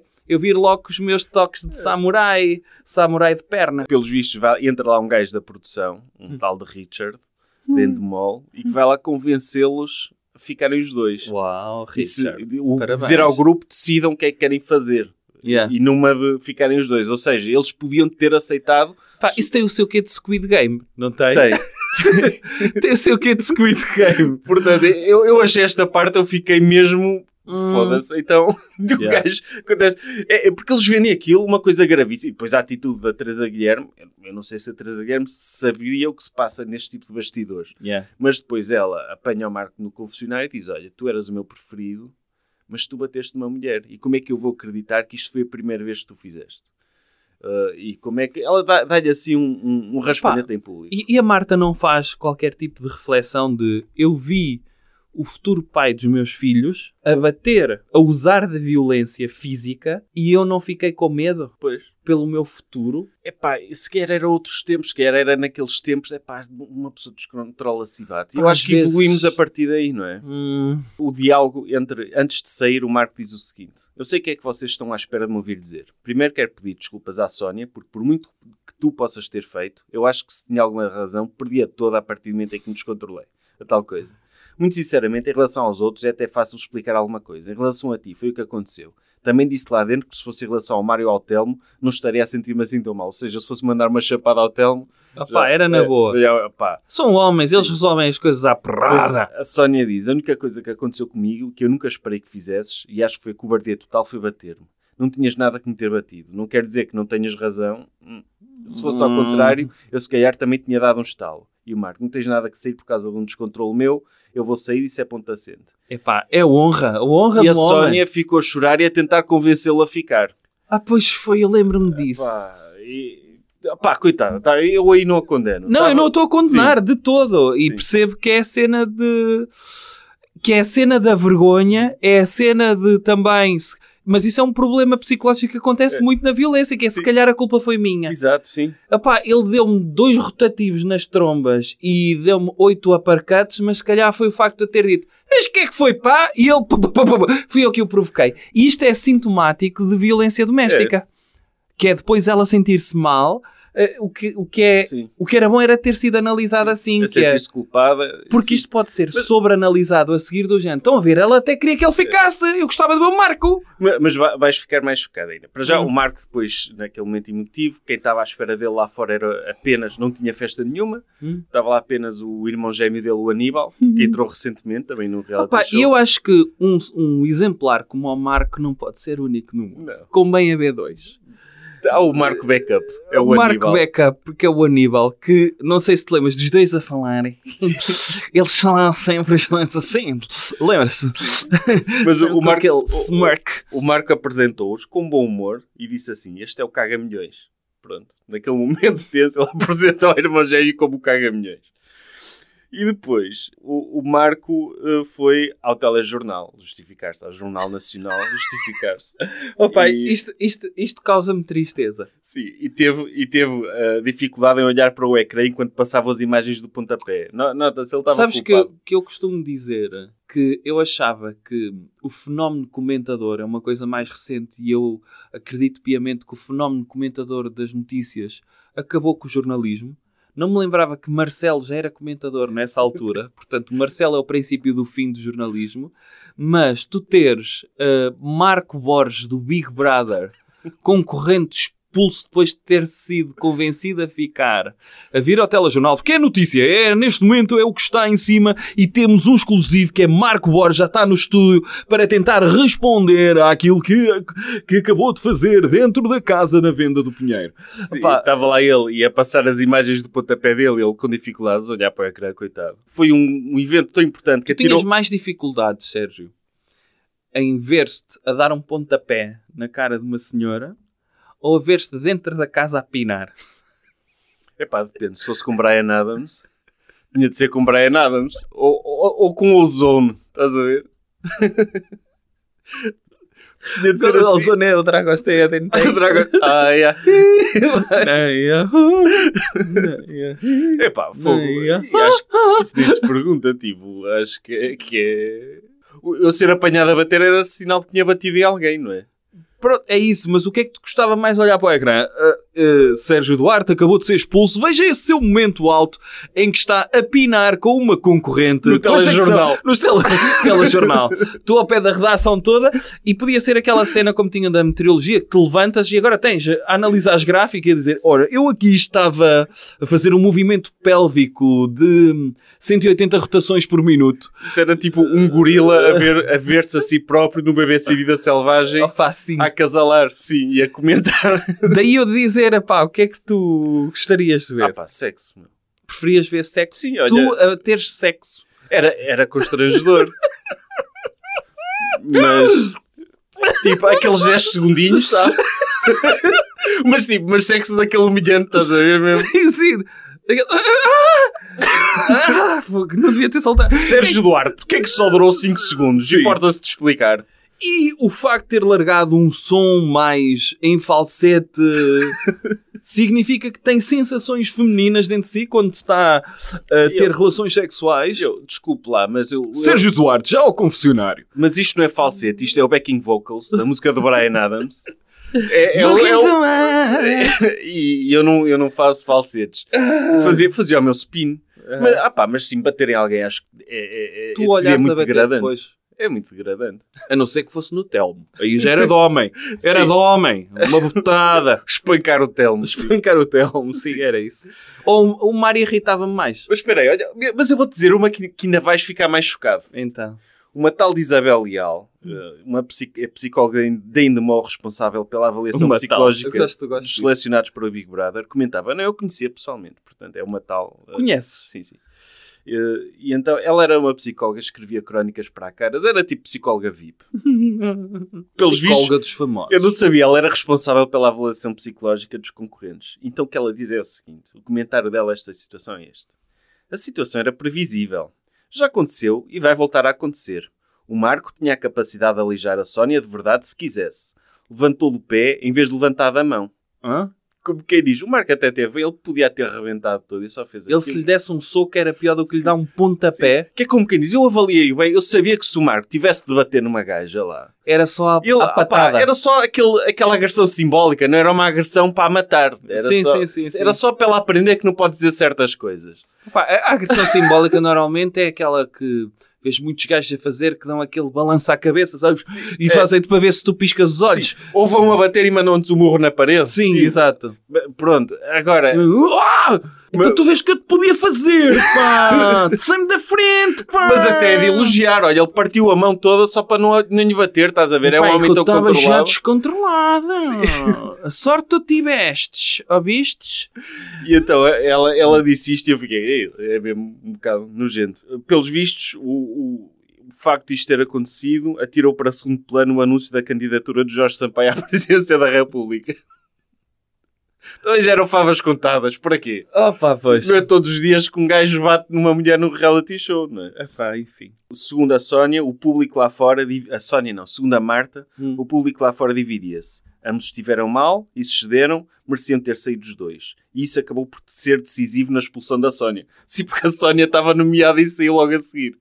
Ah! Estás a... o público não tinhas nada que meter à frente do pé do Marco. Pá, mas neste caso eu acho que seria diferente em 2023. Espero eu, quero acreditar que sim. Epá, eu também quero acreditar que sim. Acho que as coisas evoluíram. Eles depois, para desanuviar a produção, surgiu uma nova tarefa. Mas se Depois- fosse João Pina a falar sobre isto, a dizer, pá, esta gaja não levou uns tabefes quando devia ter levado. Já reparaste que é, é o terceiro episódio que nós fazemos que envolve violência doméstica. E pois é, Estamos cara, parece uma tendência, É, uma trend. Mas também para mostrar que há uma evolução de como é tratado, não é? Porque o facto dela dizer que o público estava dividido nunca deveria estar dividido. Não, não deveria. E eu acho que. Que é o princípio é, é de cultura de Voltando violação. ao- não é? ao- Aquela ao- cultura de violação. Mas o que é que ela lhe disse para ele lhe ter dado um pontapé? O que é que ele lhe disse para a meter num colar de cervical? Verdade seja dita, o sucesso do segundo livro da pizza que nós analisámos, Colin Hoover, é um sintoma positivo desta evolução. É? É? É preciso também reconhecer isso. Depois eles, para, para desanuviar, sugeriram-lhes uma tarefa que foi representar a relíquia dessa de Queiroz. Pronto, se Eles quiseres representaram isso? representaram. Fogo, Todos não votaram vi. à altura e a Célia, que substituiu o Marco no papel principal, esteve brilhante. Ah, não, a tarefa já. O Marco é que pronto, teve de ser Teve de substituído sair. pela Célia porque não estava Ah, presente. marca ali a É. representar bué. Essa Queiroz, estás a ver? Depois, para aí sim, para desanuviar a produção, pá, deu-lhes álcool. Ah. E é neste momento que, pronto, há beijo na boca, striptease, e a Marta vai lá para fora Chorar e gritar o nome de mar. Marco no jardim. Diz ela, mas que tristeza, ando-me a meio criar uma filha para isto, ficou assim provado que eu tenho mau vinho e soltei a minha veia lamechas. Logo eu que não sou nada dessas coisas. Tem noção que foi cringe. Uh, Eu confesso-te uma coisa. Lembro-me disto na altura. A Marta é- era uma pessoa eloquente, lembras-te disso? Era, muito eloquente. E, e eu fiquei... Lá está, não devia fazer este julgamento, mas na altura também tinha... Era, era um jovenzinho. E eu fiquei a pensar menos da Marta quando a vi aceder aos avanços, aos avanços do Marco, do género. Pá, esta é uma gaja inteligente, merece melhor. merece um bocado melhor do que aquele que faz o sorrisinho. Anda cá bem, vou-te fazer espargata frontal. Pá, que é tipo as táticas de sedução do, do Marco Borges. A seguir vê a dar um ponto Mas tu és claramente Tim Zé Maria, então. Era. Ah, eu adorava, Sim. adorava. Porque- Mas era Timo Zé Maria porque... Mas eu sempre gostei de, coisas eh, mais freaks, portanto, nunca gostei. O Mário eh, irritava-me mais do que o Marco. Aquela personalidade do Marco irritava, mas o, o Mário... Era o um Sonso- pastelão. Era o Sonso e... e- Estás a ver? Depois mostrou que era homem, assaltou bombas de gasolina e tudo, não foi? Andou à luta em Vigo. Depois, pá, as coisas, acho que a opinião pública absorveu o pontapé e em menos de uma semana tá, já havia uma avioneta a passar uma mensagem de Marco para a Marta. Ele não lhe foi pedir em casamento lá. Não fui- foi lá. não ele foi foi lá. pedir em casamento. Não foi, mas apareceu, foi uma grua, levou... Ele, ele ria-te assim. Tu imitas bem. Ele assim. Ria-te assim. Não, houve uma grua que o levou, que o levou lá abaixo. Lembras-te disso? Opa, tantos usos. Ou seja, a moto em Gil deve ter. uh, Vamos alugar uma grua. E então ela, pronto, foi difícil largá-lo, cheirava tão bem. Esta distância tem de admitir que nesta matéria de amor faço parte do clube do Telmo, trapalhona. Não, a Marta estava completamente apaixonada. Estava. Eles beberam, louca. ensinaram a relíquia, pontapé arrumado para canto, e a altura de entrarem os dois suplentes, Paulo e Carla. Não Pronto. me lembro nada disso. Entraram dois suplentes. Andavam dois suplentes. Entraram para substituir o Marco. Mas devem Marco. ter saído logo também, não? Não, Houve, houve a Carla, que era supostamente uma stripper, a quem. A, a- a quem. a- não, a Marta, a Marta faz. as- Odiou-a esta Carla. Diz ela assim, mas isto, claro, a rapariga entrou triunfante e senhora de si, deslizando pela casa e mostrando os seus atributos. Mais e, ao menos, e pelo menos o Zé Maria e o Mário lavavam as vistas. E O Telmo não, já estava já estava o Telmo já estava comprometido. Não, mas a, a O Célia Telmo teve já estava na trincheira. Não, o- o- a Célia sentiu ciúmes da Carla, porque a Carla a quem era indiferente isto tudo. Desde que pudesse desfilar os seus conjuntos de lingerie e mostrar as tatuagens, o resto era paisagem. Segundo a Marta, a, a- a Carla foi plantada lá Uma badalhoca. para abanar as coisas. Yeah. Sim. Volta a dizer, Então a passeava-se pela... Depois tornou-se o protótipo da Casa dos Segredos, é isso? Sim. Diz, eh, diz a Marta, a Carla passeava-se pela casa em mini combinações demasiado frescas para quem estava a entrar no frio de novembro e demasiado sexy para rapazes que estavam na flor da idade, mas em abstinência há mais de dois meses. Depois, o Zé Maria, está tá aqui uma situação em que o Zé Maria está na cozinha a pedir ajuda para uma tarefa que é executar no galinheiro e a Marta oferece-lhe ajuda e diz o seguinte: e nem me apercebi que a Carla, na sua combinação branco e imaculado, com mais rendas e transparências do que a colcha que a minha avó me ofereceu para o enxoval e que nunca saiu do baú, tinha espetado o rabo para trás enquanto tiravam um café, dizendo baixinho: Zé, posso ir eu contigo? E se ficarmos os dois lá fechados, não passa nada. E pronto, a Marta não curtiu nada a cena da Carla. cena, dizer- impôs-se logo ali. Mas a Carla saiu logo. Logo Pá, um dos suplentes tinha A de sair. Carla, a Carla leu Inês Gaia. Ela estava a abraçar a, a sua feminilidade. segundo a Marta, o Paulo e a Carla não entraram lá inocentes. Já tinham visto o que estava a passar lá fora, Yeah. já tinham as suas expectativas e a Carla entrou lá para matar. Inclusivamente a Marta ensinou que, que há aqui uma história em que a Carla diz que estava no estrangeiro na altura em que eles estavam a fazer testes psicotécnicos e a Marta diz, então se ela estava no estrangeiro a fazer nesta altura, ela não passou pelo mesmo processo que nós, ou seja, ela ensinou que a produção foi desencantar uma stripper de propósito Ah, só para abanar. para abanar as coisas. Ok. E então a, a, a Sónia saiu de Uhum. lá n- nesse dia, ela é expulsa, e nesse direto está lá o Marco na plateia. E a Teresa Guilherme eh, diz que ele era o preferido dela, e ela disse assim: No outro dia comentávamos aqui aquela sua expressão de ser um falhado em relação às mulheres. O que eu pergunto é se isso não acontece porque quando elas o enervam, você tem uma atitude mais agressiva. Teresa Guilherme? Teresa Ganda Guilherme. Teresa Guilherme, pá. E depois o Marco calado e ela, não me diga que a Sónia foi a sua primeira agressão no feminino. E o Marco, mas porquê? Ficava surpreendida? Era? Ficava.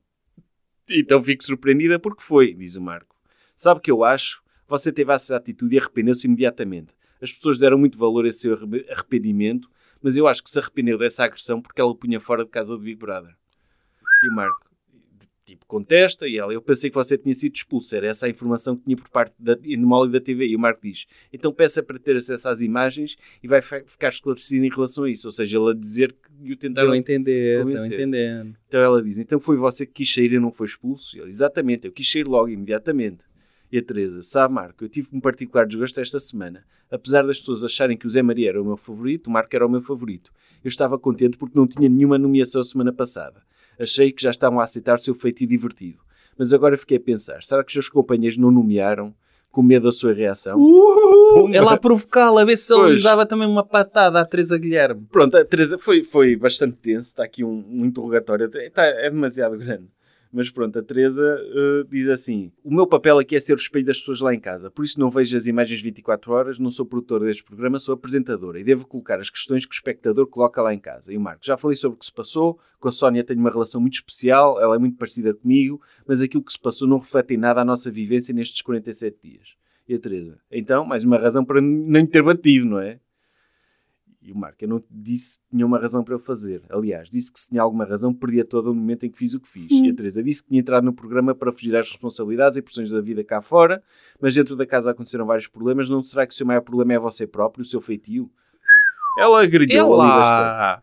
Mas sabes que um ato de humilhação pública para alguém que é violento, aqui vou elogiar o Marco de não se ter tornado serial killer. Porque esta era a história da origem dele se tornar um super vilão. Mas, mas foi catarse. Eu acho que a Teresa Guilherme teve bem. Tinha de lidar com isto. É pá, sim, mas E- é uma, uma cena É. pública. Sim, e eu nem gosto pública. nada dela. uh, Mas acho que ela aqui teve bem. Já te vestiste no, ca- no camarim dela. Já me vesti no camarim dela, assim, de 5 para a meia-noite.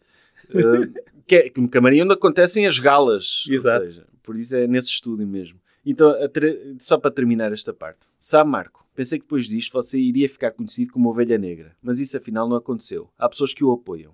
Que pessoas são estas que apoiam um homem que não conhecem, que só viram na televisão e, o- e que o que sabem dele é que deu um pontapé numa mulher, numa companheira? Também é uma grande chapada luva branca a todos os, os broncos por esse país fora. Acho muito bem. E, e acho que broncas também. É, e, e o Marco diz: Eu julgo que essas pessoas que me apoiam não viram só o pontapé, viram mais 47 episódios e foi aí que chegaram às conclusões a que chegaram. E a Teresa? Pá, Então acha que o pontapé não teve nenhuma influência nem deveria ter na opinião que as pessoas fazem de si? Para qualquer pessoa consciente, sim. Pronto. Foi. Ela Epá, foi- bem. Sim. E foi vou ver isso, vou ver isso. Isso está no YouTube. Vou Acho ver. que não, acho que não. Vou ver esse interrogatório. Depois a Sónia diz que é sim, não foi só a agressão de Marco, mas também houve a agressão da Sónia. Internalizou a cena dela. Quem é que disse isso? A Sónia. Disse isso. disse. E a Epá, Teresa, pois. você acha mesmo? Você acha que aquilo que disse a Sónia? Acho que sim. Acho que ele teve todo o direito de se exaltar e é preciso que as pessoas saibam. É E pá, a Teresa? pois. Ele não se lavou-lhe a exaltou. imagem. Sim. A Teresa, ele não se exaltou, ele bateu-lhe. E a Sónia, é preciso que as pessoas saibam que às vezes a violência física não consegue ser tão dura quanto a violência psicológica. Pois não. E a Teresa, lá por você, vaga- vagamente dizer que aquilo que disse, que é um palavrão como outro qualquer que vocês têm dito tanto, quanto a si acha que é justificação para ser agredida da maneira que foi. E a Sónia, não, não estou a dizer que é o suficiente, tal como disse ao Marco, acho que é o único lugar onde ele perdeu a razão. Foi no momento em que o pé dele tocou no meu peito. De resto, a Teresa tocou. A mim parece-me que bateu. Em si, na cadeira, e também pareceu que se o Mário e o Zé Maria não o agarrassem... E a Sónia, já passou, já conversámos. Já passou. Passa-se assim uma esponja numa coisa tão desagradável. E a Sónia, não é isso. Sendo a pessoa que é, eu gostando da pessoa que é, e depois temos conversado, acho que não é preciso fazer nenhum filme. E a, opá, a Teresa lá está, ela também está a explorar isto. Está, como é óbvio. Está a tentar esticar ao Ela máximo tá- para ver se continua Sim. o antagonismo. Uh, não continua, neste É. caso, e... mas acho que devia ter continuado, por acaso. Pois. Uh, a Marta diz aqui, a Sónia sabia que tinha a sua parte de culpa, foi perentória e assumiu. Cala-te, Marta. Ah, Marta, menos, menos, menos, Marta. Pois, epá, tu não podes, tu não podes. Não podes falar para alguém que já foi comando. É. Não podes, não podes falar para um comando. A Sónia é expulsa, mas esta saída era diferente, pelo menos para mim. No entanto, neste processo eu era o menos importante.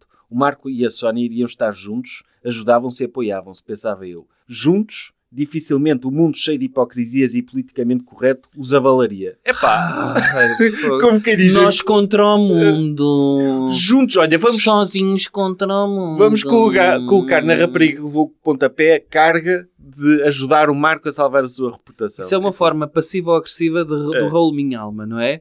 Que é, pá, eu e tu somos uma ilha e estamos sozinhos no mundo e vamos estar juntos contra o mundo, contra, Não, a- contra, contra tudo e contra todos. Puta que pariu. Diz-me que está a acabar o livro.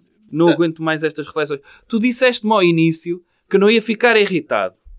E isso está-me a deixar muito irritado. Pronto, agora, é- é- esta parte é sequer a parte mais importante que já passou. Depois da tempestade vem a bonança. Depois eles estavam tão desesperados porque não tinham tabaco e então acontece aqui um episódio interessante. Logo pela manhã decidimos levar à avante a experiência de fumar a mistura de relva e salsa que tínhamos deixado a secar dentro do forno. Eles foram apanhar relva e salsa para fumar tabaco com Pá. papel higiênico. Fumar barbas de milho. É, o papel higiênico, claro está, não aguentou eh, o papel higiênico como mortalha.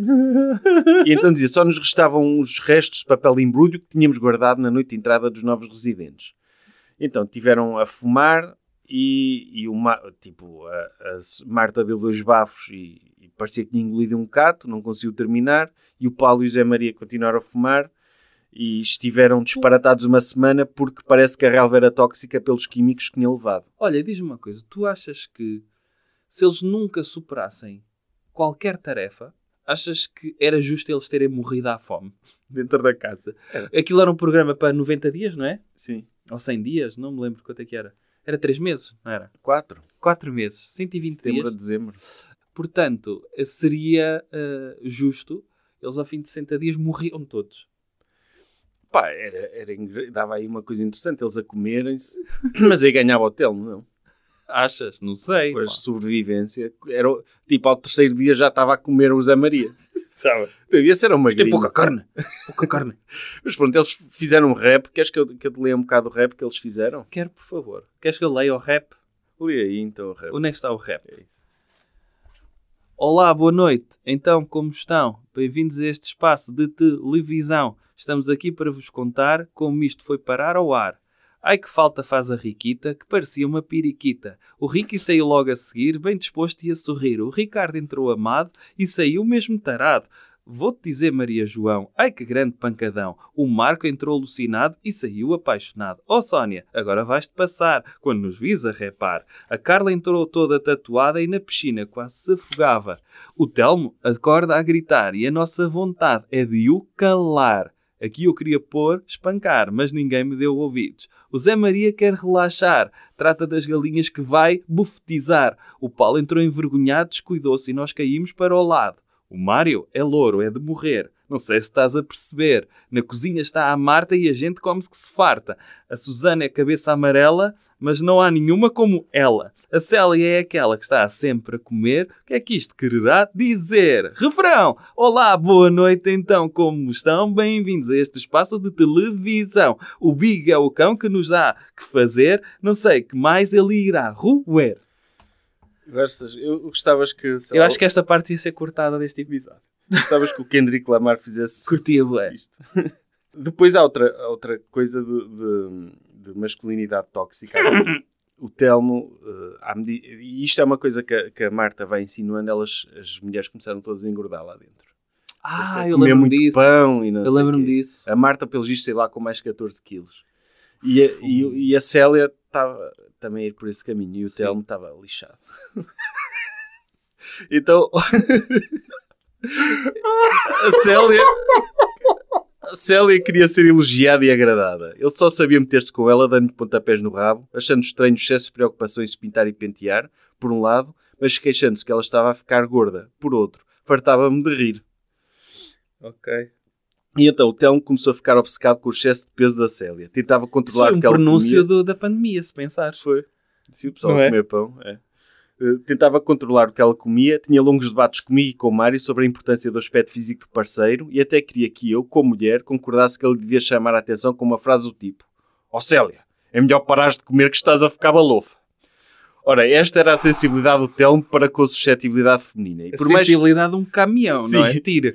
Mas pelo menos era sincero, porque calma, a estratégia da Marta era diferente. Pelo menos era sincero. E por frase mais que eu lhe explicasse que devia encontrar uma maneira mais subtil para a chamar a atenção sem magoar, ele só conseguia ver a coisa de duas maneiras. Ou lhe dizia era honesto, não- ou não lhe dizia, estava a enganá-la. E pronto, a minha opinião de nada tinha valido. Bem tentei que ele usasse algo como: Olha, Célia, não temos tido uma alimentação correta. ah, ainda por cima manipulação. Sim. Não achas que nós... Não, isto é a estratégia da Marta. Ah, sim. É, olha, não acho- é nada sim. manipulador isso. Olha, Célia, não temos tido uma alimentação correta. Que tal começarmos a fazer exercícios dois? Ou então, As duas? as- os dois, o Telmo e ela. Ah. Tipo, como que estamos os dois gordos, vamos uh, correr. É, é. ou, ou então, ó filha, ó filha, sabes que gosto de ti com, car- com carninha para agarrar, mas conheço-te e sei que daqui a uns tempos não te vais sentir bem contigo e com o teu peso. Por isso, a partir de hoje, vamos mudar a nossa alimentação e fazer exercício. O que achas? Ou ainda, usar uma mentira branca. Célia, estou a ficar gordo. Já não cabe nas calças. Vou começar um exercício. Mas aqui dentro é difícil. Se fizesses comigo, ajudava-me bastante. Pode ser. Eia. E vão. Ele achava esta do estás balofa mais eficaz. Eu prefiro a do estás balofa. Epá. mal por mal. Sim, Mal porque por esta, mal. esta cena de... Ouve, eu, fa- olha, eu preciso de... Uma forma de eu me sentir motivado para fazer exercício é ter alguém ao meu lado. Olha, estás mesmo aqui. Tu nem precisas, mas...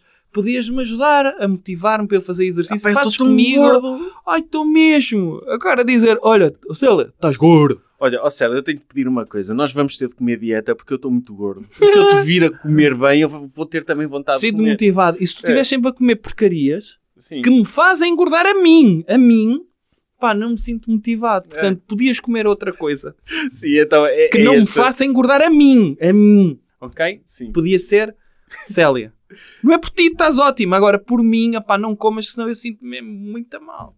Pronto, mas, mas acho piada a, a Marta, passado estes anos, não, não ter. Ok. Depois eh, o- a Célia e o, e o Telmo eh, consumam a relação com um. Enquanto se calhar o, o Marco e a Marta tiveram direito a Brian Adams, não diz aqui a música, mas há aqui o, o clássico que é quando o Telmo diz gostaste? E a Célia, gostei. Gostaste? Gostei. Gostaste? Gostei. E pronto, ficou aí. ficou aí a cena. Há outra... Pá, o Telmo é pragmático. Acabou de fazer o sexo. Gostaste? Gostei. Gostei. Depois há aqui outra referência a do Zé Maria. Por norma.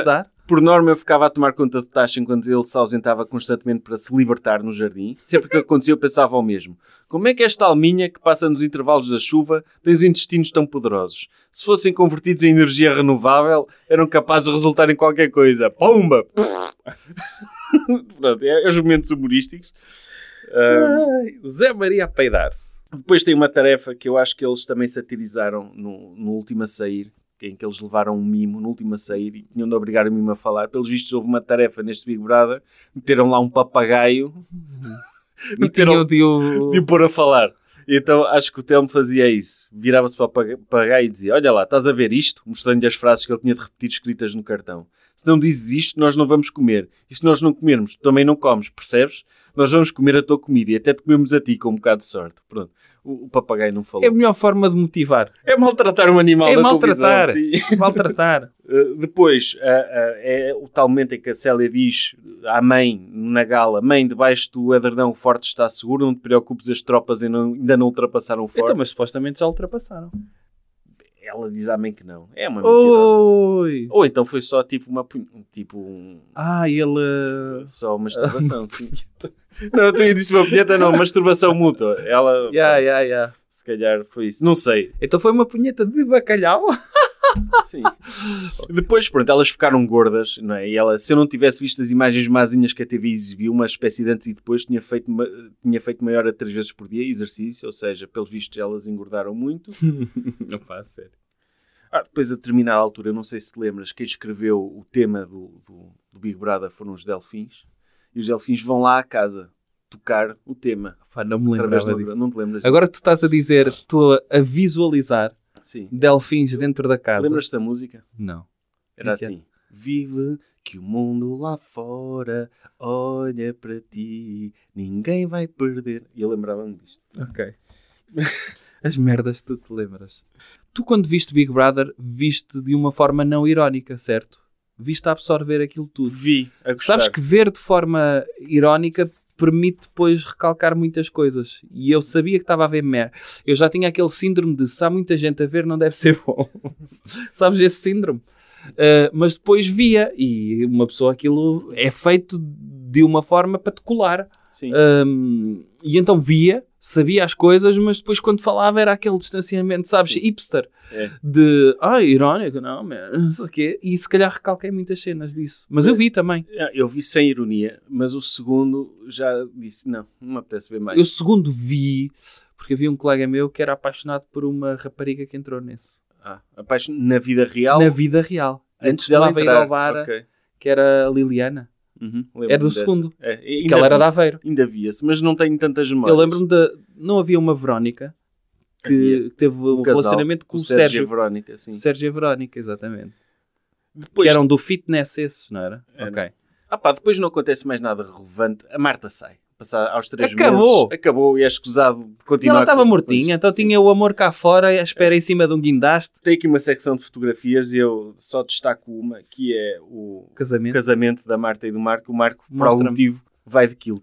Ah, pois foi, eu lembro-me disso. não sei porque. Este casamento teve direito, como o do Bruno direto. Carvalho, a ser. uh, Foi, foi. Transmitido na televisão. O da Célia também. Hum. E se calhar não é referido no livro, mas para mim é o evento pós-Big Brother mais engraçado de todos. Hum. que foi houve o casamento de Célia, da Célia e o Telmo, houve do Marco e da Marta, e depois o, Marco, o Mário aparentemente praticava taekwondo e a TVI organizou o evento de combate taekwondo do, Mar, do Mário com o campeão da Galiza. E fizeram Foi. tudo isso uma cena. E eu vi esse eu Combate. vi esse combate. O Mário ganhou ao campeão Sim. da Galiza. Pá, ridículo, Pá. não é? Uh, pá, Isso tá- foi antes de assaltar uma bomba de gasolina, não foi? Foi. Isto, isto depois fala aqui, uh, faz um follow-up do, do que Ok. acontece depois. Uh, um, a Marta fala de, de alguns, de, de algumas coisas pendentes que ficaram sobre alguns concorrentes que ela não sabe. E voltando ao Ricky, que saiu, aqui uma Qual coi- dos Rickies? O Ricky V ou o Ricky A? O, o, o Ricky V, o sociopata. Então ele Hum. diz assim: a TV 7 Dias, número 709, revelou que Ricky tinha sido acusado de comportamentos psicopatas, agressão e violência, da qual resultou um processo em tribunal e ainda de maus tratos a menores. Ele não só não desmentiu oficialmente uma acusação tão grave, como a partir daí nunca mais, nunca mais ouviu falar dele. Porquê? Pois. Estranho isto. Depois está aqui uma engraçada. Ele ia escrever um conto chamado Ilha do Diabo. Será que escreveu? Gostava de ler. Seria um, um bom livro da pizza, não é? Era. Depois o Ricardo Amado tinha uma banda, os Freaky Nice e os Stressless. E ela Ganda nome. Freaky Nice Stressless. Será que a banda ainda existe? Não se sabe. Epá, vou pesquisar. Sim. Freaky Nice Stressless. Exatamente. Depois, o, o Mário, supostamente cá fora, não sei se lembras, ele fez muito sucesso e foi o único residente que teve um Ferrari testa roça Pois lembro-me disso. 44 mil contos nas mãos. 44 mil. Como olhará para isso agora? Enfim. 202 mil euros. Ah, depois, pelos vistos, a, a- a Célia, antes de entrar na casa, tinha terminado o namoro com um rapaz alemão e lá apaixonou-se pelo Telmo, com quem está casada até hoje. Seria destino? Enfim, isto não é nada. E depois há aqui uma pergunta engraçada que eu acho que a, Mar- que a Marta faz para queimar a Célia, que Hum. é... E a criança de cor que dizia querer adotar um dia? Já terá convencido o Telmo? Eia. Tipo, Era diz, moda na altura. Sim, um adereço. Era. Fica bem nas fotos. Ela diz aqui que o Zé Maria e o Marco se tornaram muito bons amigos fora da casa. Uhum. Pronto, apesar de terem começado mal. Depois ela faz o, o follow-up, o que é que lhes aconteceu um ano depois. O Marco, entre outras coisas, eu não vou dizer tudo, mas pelo visto foi locutor da Rádio Cidade e editou o single Acontece. Sucesso de vendas que entrou diretamente para o número 1 um do top. Te lembras da música do Marco? Não. Não te lembras de uma música? Não. Ainda a Marta estava na casa, ele lançou uma música. Que era assim: Encontrei a luz na escuridão e esperei, mas não foi em vão. Só eu sei o caminho para o teu coração. Agora tudo é diferente, sozinho com muita gente.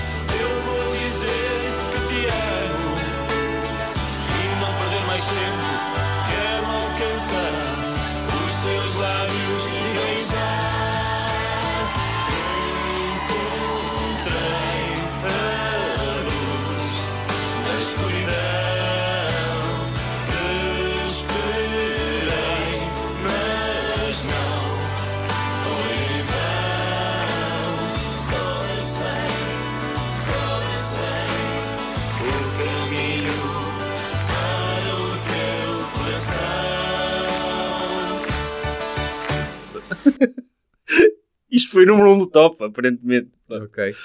Depois o Mário conduziu um Ferrari testa roça, editou o livro Estás a Ver, que era, Esse era um grande eu livro. gostava de ler esse livro. Epá, quem tiver, quem arranjar, quem vir numa É. feira, nós queremos esse livro. E depois lançou o disco Lá Movida Beats by DJ Mário, que chegou a disco de prata.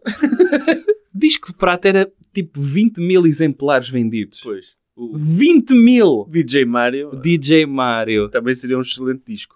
Depois, a Marta, a Sónia a Susana e a Célia foram todas comentadoras do programa Mulheres de A a Z. Tu lembras-te disto? Não. Foi um reality show. que Não te lembras disto? Eu até fui pesquisar porque eu- já nem me lembrava, mas houve a seguir um reality show em que um Mulheres grupo de de mulheres competiam para ser namoradas do Zé Maria. Não admira que o homem se tenha tentado matar, não é? Fogo. E o gajo aceitou isso. Sim, meu. ganhou uma concorrente Rayane, uma, pronto. Mas não se tornou namorada dele. Eu, eu não sei, que- tipo, pronto. Foi, Epá, há tantas isso. coisas que eu apaguei, meu. Depois o Ricardo veio e editou o livro Filhos do Mar, gostava de ler. A Susana comprou uma casa avaliada em 34 mil contos com 50% de desconto. não sei porque é que a Marta mete isto aqui, é mesmo para queimar. Epá, Nunca diz porque é que teve Teve 50% de sorte. desconto. É, é mesmo, é mesmo 34 aquela... mil contos era muito dinheiro. com 50% de desconto, ou seja, ficou-lhe baratíssima a casa. Porquê? Ah, isso agora é que, pronto, os jornalistas que peguem nisto. Foi mesmo para queimar, estás a ver? Fogo, que ressabiança. Depois, Zé Maria eh, protagonizou o programa Mulheres da Azé, esteve noivo da jovem Mónica Dias, enfim, e fez um anúncio televisivo a um medicamento. Isto um ano depois, seis anos depois. A Célia começou a estudar comunicação social e trabalhou como repórter na Pluricanal. Não sei. Mário foi preso em dezembro de 2005 e condenado a quase 7 anos de prisão. Antes Yeah. disso, fazia um programa de desporto na TV Cabo. Ok. É Se te pá. lembras porque é que ele foi preso? Andava- Foi um assalto numa Uma bomba de gasolina. Não era bom, era lojas de telemóveis e assim. Era lojas de telemóveis. Era, era. Eu tinha ideia que era numa bomba. Era lojas de telemóveis, tinha um esquema qualquer. Ok. Depois a Marta teve uma crónica semanal na revista Telenovela sobre bebê famosos. Uhum. Trabalhou como jornalista freelancer. Aonde revistas- esteve Gustavo Santos, bebê famosos. Sim, Não teve? teve antes de ser famoso. Antes de ser famoso, entrou no Big Brother. Não, era dos Exa já, não era? Era, mas não era muito famoso. Não. Mas quando uma pessoa Gustavo visualiza. Santos, pá. quando a é um pessoa visualiza- fura-vidas, pá. Não é fora vidas, visualiza bem É. e é motivado. Aham. Uh, depois, a Marta venceu o reality show, reality show Circo das Celebridades. Ricardo Amado foi protagonista do anúncio Caipirão.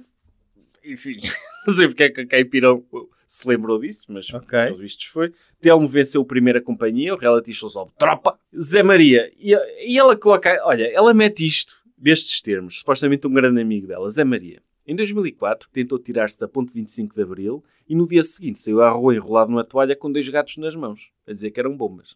Ok. É só o que ela tem a Só dizer. que ela dizer, passado Uau. seis anos. Ah, não, diz também, tira um curso de nove meses na área da pastelaria e empregou-se numa pastelaria em Linda a Velha. Ok. Depois o Marco parece LinkedIn. É, deixou a NCH Portugal, onde era diretor comercial, separou-se da Marta pela segunda vez, aparentemente, Hum. e tornou-se diretor comercial de uma marca nacional. Deve ter sido a tal da de ir para a China e não sei o quê. Ah, ok. Depois, 10 anos depois, Marco mantém uma relação há 4 anos e prepara-se para ser pai. É proprietário de uma imobiliária em Samória Correia, a Imperium. Sónia é professora e mãe e regressou à vida normal. Ok, fixe para ela. Marta, é nada de relevante, é coordenadora de cursos técnicas gerais de TV, é formadora na cadeia de escolas de moda e TV, é repórter de Canal 5 e ela continua a trabalhar nestas coisas, volta e meia vejo como Ok. repórter de coisas. Mário aguarda a liberdade condicional aos dois terços de pena. Telmo continua no negócio do alumínio e, e é isto. Zé Maria esteve um ano no programa Fátima como uma rubrica semanal culinária e voltou a Barrancos definitivamente e trabalha no cabeleireiro da irmã. Depois tem testemunhos aqui. A Susana rejeitou-se. Claro. disse- ela disse que ia pensar e a partir daí nunca mais atendeu o telefone. Pois. Não, não podia faltar a Susana, pedinha. que O cabeça no ar de Ricardo Amado disse que mandava, mas mandou tarde demais. E tem aqui os testemunhos dele, eu do Marco, da Sónia, eh, do Mário, aparentemente escreveu da prisão. Ah, e o Zé Maria também escreve. Sim, senhor. Depois, esta última parte do livro é uma seca do caraças, que é um trabalho que ela fez para a faculdade sobre a percepção pública de sociólogos e comentadores sobre o Big Brother confrontado com a perspectiva dos, dos concorrentes. E aqui eu só queria... eh, ela diz aqui umas coisas interessantes, mas eu, lá está, não tenho paciência para trabalhos de escola, mas ela diz o seguinte, se Marx ainda andasse por cá, esfregaria as mãos de contente a observar que a sua luta de classes continuava a produzir efeitos, ainda que aplicada ao contexto de um tipo específico de programas de televisão.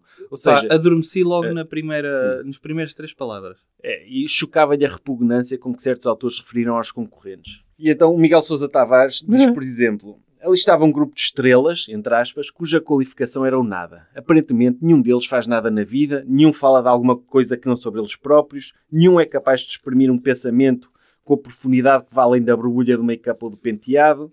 E, todavia, encaravam as câmaras de televisão, as sessões de autógrafos e as festas populares que eram contratados com a naturalidade que se achava legitimamente com o centro de todas as atenções. Ai, Isto mete-me nojo, este pedantismo. Mete-me nojo também. Porque as pessoas são pessoas. Yeah. Tipo, tu poder, podes criticar a existência de reality shows e a forma e os malefícios que isto tem ou não para a sociedade e, e se, entre- se entretém, se não é, se- mas as Mas pessoas pensa- não têm culpa Pensa nenhuma. sobretudo numa era, agora póstuma, póstuma Big Brother de redes sociais, onde tu tens influencers, tens, olha, booktokers, tens tiktokers, tens que, que alguns até têm bons conteúdos e que são influenciadores positivos de gerações de jovens. Sim. E, portanto, nesse sentido, ele também pode dizer ai, não cresceu, não foi para, para o Serengeti fazer a grande reportagem, portanto não tem nada. Ele, ele teve a sorte, é um privilegiado ser filho de quem é, ter assistido a tertúlias, mas mesmo assim também não aprendeu a fazer um romance de jeito. Ele que Sim. para a puta que o mas, pariu mas a também. Marta responde bem. A maioria dos participantes trabalhava ou estudava na faculdade e todos tinham responsabilidades. Isto para dizer que, lá está, são pessoas com a Yeah. sua vida, não é? Estão lá porque, por algum motivo, ou querem ser famosos, ou querem um desafio, ou querem dinheiro. Opá, foram para lá. Yeah. Eu, eu também não acho fixe que, que se explore isto para a Yeah. televisão, mas não vou dizer que esta pessoa é estúpida só porque eu vi na televisão que ela era estúpida, não é? é? É injusto. E ela diz assim: provavelmente o que os autores queriam dizer era sem tachos, sem cunhas, que lhes pudessem assegurar um lugar no mercado de trabalho. Se foi essa a intenção, então é verdade. Como, pronto, é verdade. Yeah. E isto, isto diz uma coisa de reality shows. E era uma reflexão rápida que eu quero fazer, que é, tu vês, por exemplo, na área da música, é dominada por gente com conhecimentos, gente de dinastias, não sei quê. Os reality shows, por qualidade duvidosa que tenham alguns, e serem concursos de karaoke, acabam por ser uma forma de dar oportunidades a outras pessoas que de outra forma não teriam a oportunidade de se ingrar no mundo da música Yeah. e de estar na televisão. Portanto, eh, essa condescendência de ah, estes não têm nada a dizer, não sei o quê, opá, o gajo está a falar de um gajo que sempre teve todas as oportunidades possíveis, portanto, E que nunca acrescentou grande coisa em termos de comentário político, se pensares. Exatamente também. Eu queria aqui dizer que peço desculpa ao Miguel Sousa Tavares por ter dito ele que vai para a puta que o pariu, não queria receber, receber um pontapé no peito, está bem? Ah, sim. Ela depois complementa este trabalho da escola com entrevistas aos ex-concorrentes eh, e, des- e desmistifica um bocado este pedantismo que, exige, que existe sobre eles. Sim, mas também há um pedantismo, certo? Sou completamente contra esse tipo de pedantismo. Agora, ela também que não se ponha em bicos de pés. Oferecerem para escrever um livro. Ela que Sim. também vá para o caralho. Epá, sim, sim, mas, mas lá está. Há aqui uma diferença. O Miguel Sousa Tavares está convencido que escreveu o grande romance da literatura portuguesa. Ela, acho que não. é? Certo. Certo. Ela, ela faz aqui uma reflexão sobre ela própria, volta a dizer as coisas menos boas nela são a teimosia dela, o inconformismo perante o comunismo e o medo de sentir medo e a minha rebeldia são os principais Yeah. defeitos. Oh, tá bem. Sim. Pronto, sou muito rebelde. É. Opa, e depois faz aqui Sou uma, uma reflexão engraçada sobre o tesouro do anonimato e do lado dela tem piada, porque ela deixou de ser anónima, Hum. eh, e eles foram para lá sem saber exatamente o que é que ia acontecer e de facto acabaram Pá, por, por vender Estás a essa- ver, estás a ver os portugueses é? na altura da expansão portuguesa? Lembras-te, Sérgio? Sim. Dos navegantes portugueses? Os que foram para o Big Brother 1, igual. Não tinham, não tinham, não tinham nada. Não tinham estrelas que os guiassem, pá. É, terminamos. Não- Pronto. Ok, eu só vou dizer aqui um- uma nota final que ela diz. Talvez por não ter qualquer experiência literária, talvez por estar habi- habituada a uma escrita de foro académico, o, o livro, se calhar, tinha relutância em dar opinião. Ela própria admite uma nota final, Não? Escreve. mas mostra também que partiu para esta empreitada de uma forma humilde. Isso é Tenho, tenho várias coisas a dizer que se calhar não me vou lembrar de todas. Então diz. A primeira é. Não fiquei assim. Eu, eu tu, no início do, do programa, disseste que ficaste com alguma simpatia pela Marta. Opa, eu, eu- Eu tenho aqui eh, alguma relutância em ficar com simpatia. Tu só ouviste os certos que eu te li Certo. para... para... Mas não vou ler o livro para ficar com Sim. simpatia pela Marta. Não, Ok? Recuso-me a ler esse livro. não Depois, perdes nada. depois é, eh, é, é um livro. eh, como é que eu ia dizer? Como é que se chama aquele tipo. O Duck dos Excesso? Sim. É um livro Duck que não tem uma particularidade, não tem um talento especial, mas faz parte dos Excesso. Portanto, está lá a encher. E este livro serve para a literatura portuguesa como um livro de encher prateleiras. Ah, mas a maior parte... É a maior que- parte do que é publicado. Depois, uma palavra para quem convidou a Marta a escrever um livro e a editar um livro. Epá, vocês entraram no ramo dos livros para editar a Marta do Big Brother. É isto? A vossa vida? Por acaso é uma editora que se calhar já não existe. Eu comprei o livro por um euro. Pronto. Já foi a editora do Walter Ucumem. Sério? Cuido Novi. Então, lá está. É para equilibrar. É para equilibrar. O que eles fizeram a Aham. vender o livro da Marta do Big Brother investiram em autores de qualidade. É. Isto para dizer que fiquei, conseguiste me irritar com esse livro. Eu Sério? achava que não. Achava este, este era o livro de todos os que escolhemos que eu achava que me ia irritar menos. Sim. E conseguiste me irritar porque tem aí algumas coisas eh, que me irritam solenemente. Sobretudo essa ideia dela estar em cima, a ser a faroleira do Big Brother e dizer eu vou olhar para vocês simples, simples plebeus do Big Brother Mas- e vou analisar. Mas desculpa, mas achavas interessante um projeto tipo história oral do Big Brother? Achava Com interessante. alguém a, a falar com eles todos? e Achava mais interessante Ok. Até- mais como documentário Netflix do que propriamente como livro. Eu livro Sim. dispensaria. E até veria uma coisa dessas, mas que tivesse um cunho editorial, porque Uhum. os documentários Netflix não têm. É deixa-me ter as pessoas a falar, posso orientar com perguntas, mas nunca ouves as Uhum. Mas uma perguntas. história oral é isso. Eu li, por exemplo, se leres a história oral dos Monty Python, por Uhum. exemplo, eles são entrevistados e eles vão falando um de Mas cada eu vez as preferia mais uma cena com. Sim. Porque aqui parece-me mais um ajuste de contas, a determinada altura, parece-me mais uma, um revisionismo, uh, revisionismo do que se passou. E, e um, ela lembra-se de mim, não se esqueçam que eu existo E também. exatamente. E essa, olha, eu fiz história. Fiz Uhum. parte da história da televisão. E portanto, quero-te ouvir uh, A tu- defender. uh, não, tu a, a fazeres um- uma súmula disto tudo e a atribuís o número de pizzas a este Ok. livro. Então, eu concordo contigo, em geral, Uhum. mas acho que hum, o testemunho dela, apesar de ser apenas uma pequena parte daquilo tudo, é interessante porque ela esteve lá.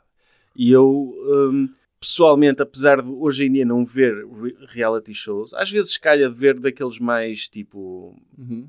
Mais. eh, não estes Casa dos Segredos que envolvem acompanhar muito tempo, mas aqueles de dates que às vezes aparecem na Netflix. E eu acho piada que eu, quando estou a ver aquilo, sei que tem ali uma componente ficcional e guionada e fico sempre curioso para saber o que é que, as pessoas, o que, é que estas pessoas estão realmente a pensar. E o livro, apesar de ser uma versão, opá, é, claro, que- é claro que é uma versão revisionista, porque ela está a escrever passado 10 anos Certo. com base naquilo que está a ver Uhum. mas não deixa de ser a perspectiva real dela. Eu acho essa parte interessante e acho que fez-me lembrar um momento marcante da, da, da cultura pop Uhum. e da trash TV portuguesa e cumpre perfeitamente esse propósito. Se, tu à partida não querias isso, mas se tu estivesse em casa, é pá, apetecia-me mesmo ler qualquer coisa sobre o Big Brother. Hum.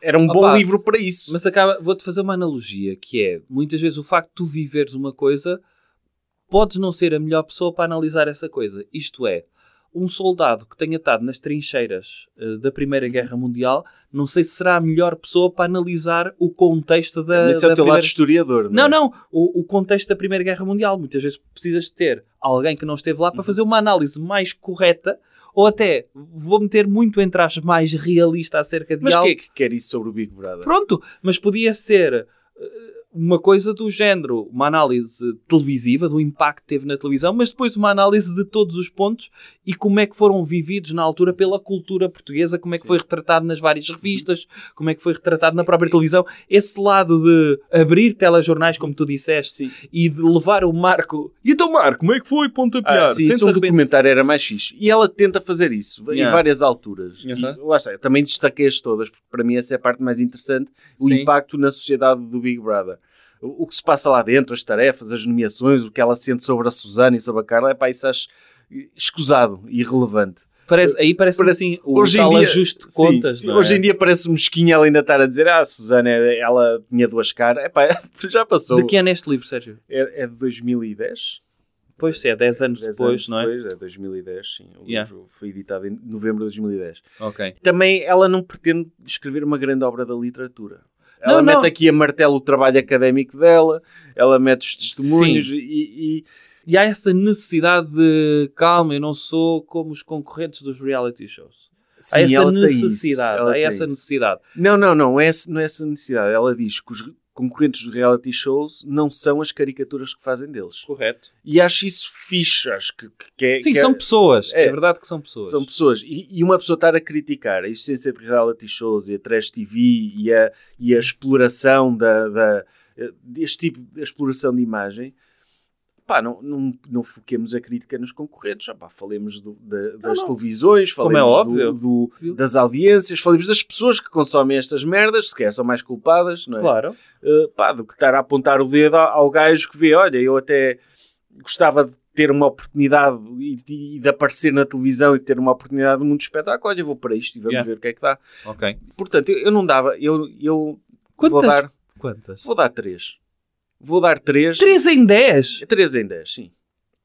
Porque se ela dissesse... Pá, 1 em 10 para mim é tipo o Guerra e Paz. Não, não, não, não, não, não. eu, eu, para mim, essa escala é para livros da pizza. Eu não vou Ai, avaliar o livros- Guerra, e- o Guerra e Paz com a escala de Não, livros a ideia é, podes avaliar com zero, é zero pizzas porque é não, bom. não, mas lá está. Se, se- se a Marta quisesse escrever o Guerra e Paz Hum. e saísse com isto, Aham. eu dava-lhe 10 pizzas.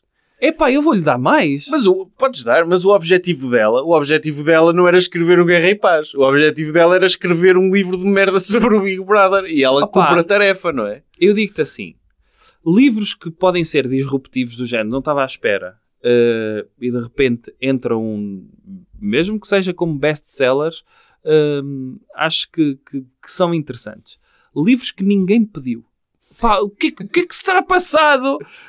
Hum, já havia televisão e, portanto, há aquelas 10 anos depois, o que é feito Sim. dos concorrentes, não sei Eu acho que foi a aproveitar essa onda Eh, que ela quis. não, não me parece que, se- que fosse na altura um livro pedido pela cultura em si.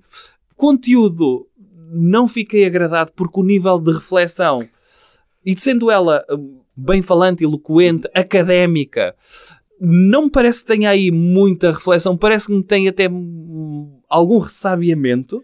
Não, tem, Acho que tem muita justificação da pessoa que, e eu percebo esta defesa da pessoa com quem ela teve um relacionamento e teve frutos desse relacionamento. Portanto, o filho, se ler, não quer ouvi-la a tem. ter outro, a- ou lê-la a ter outra.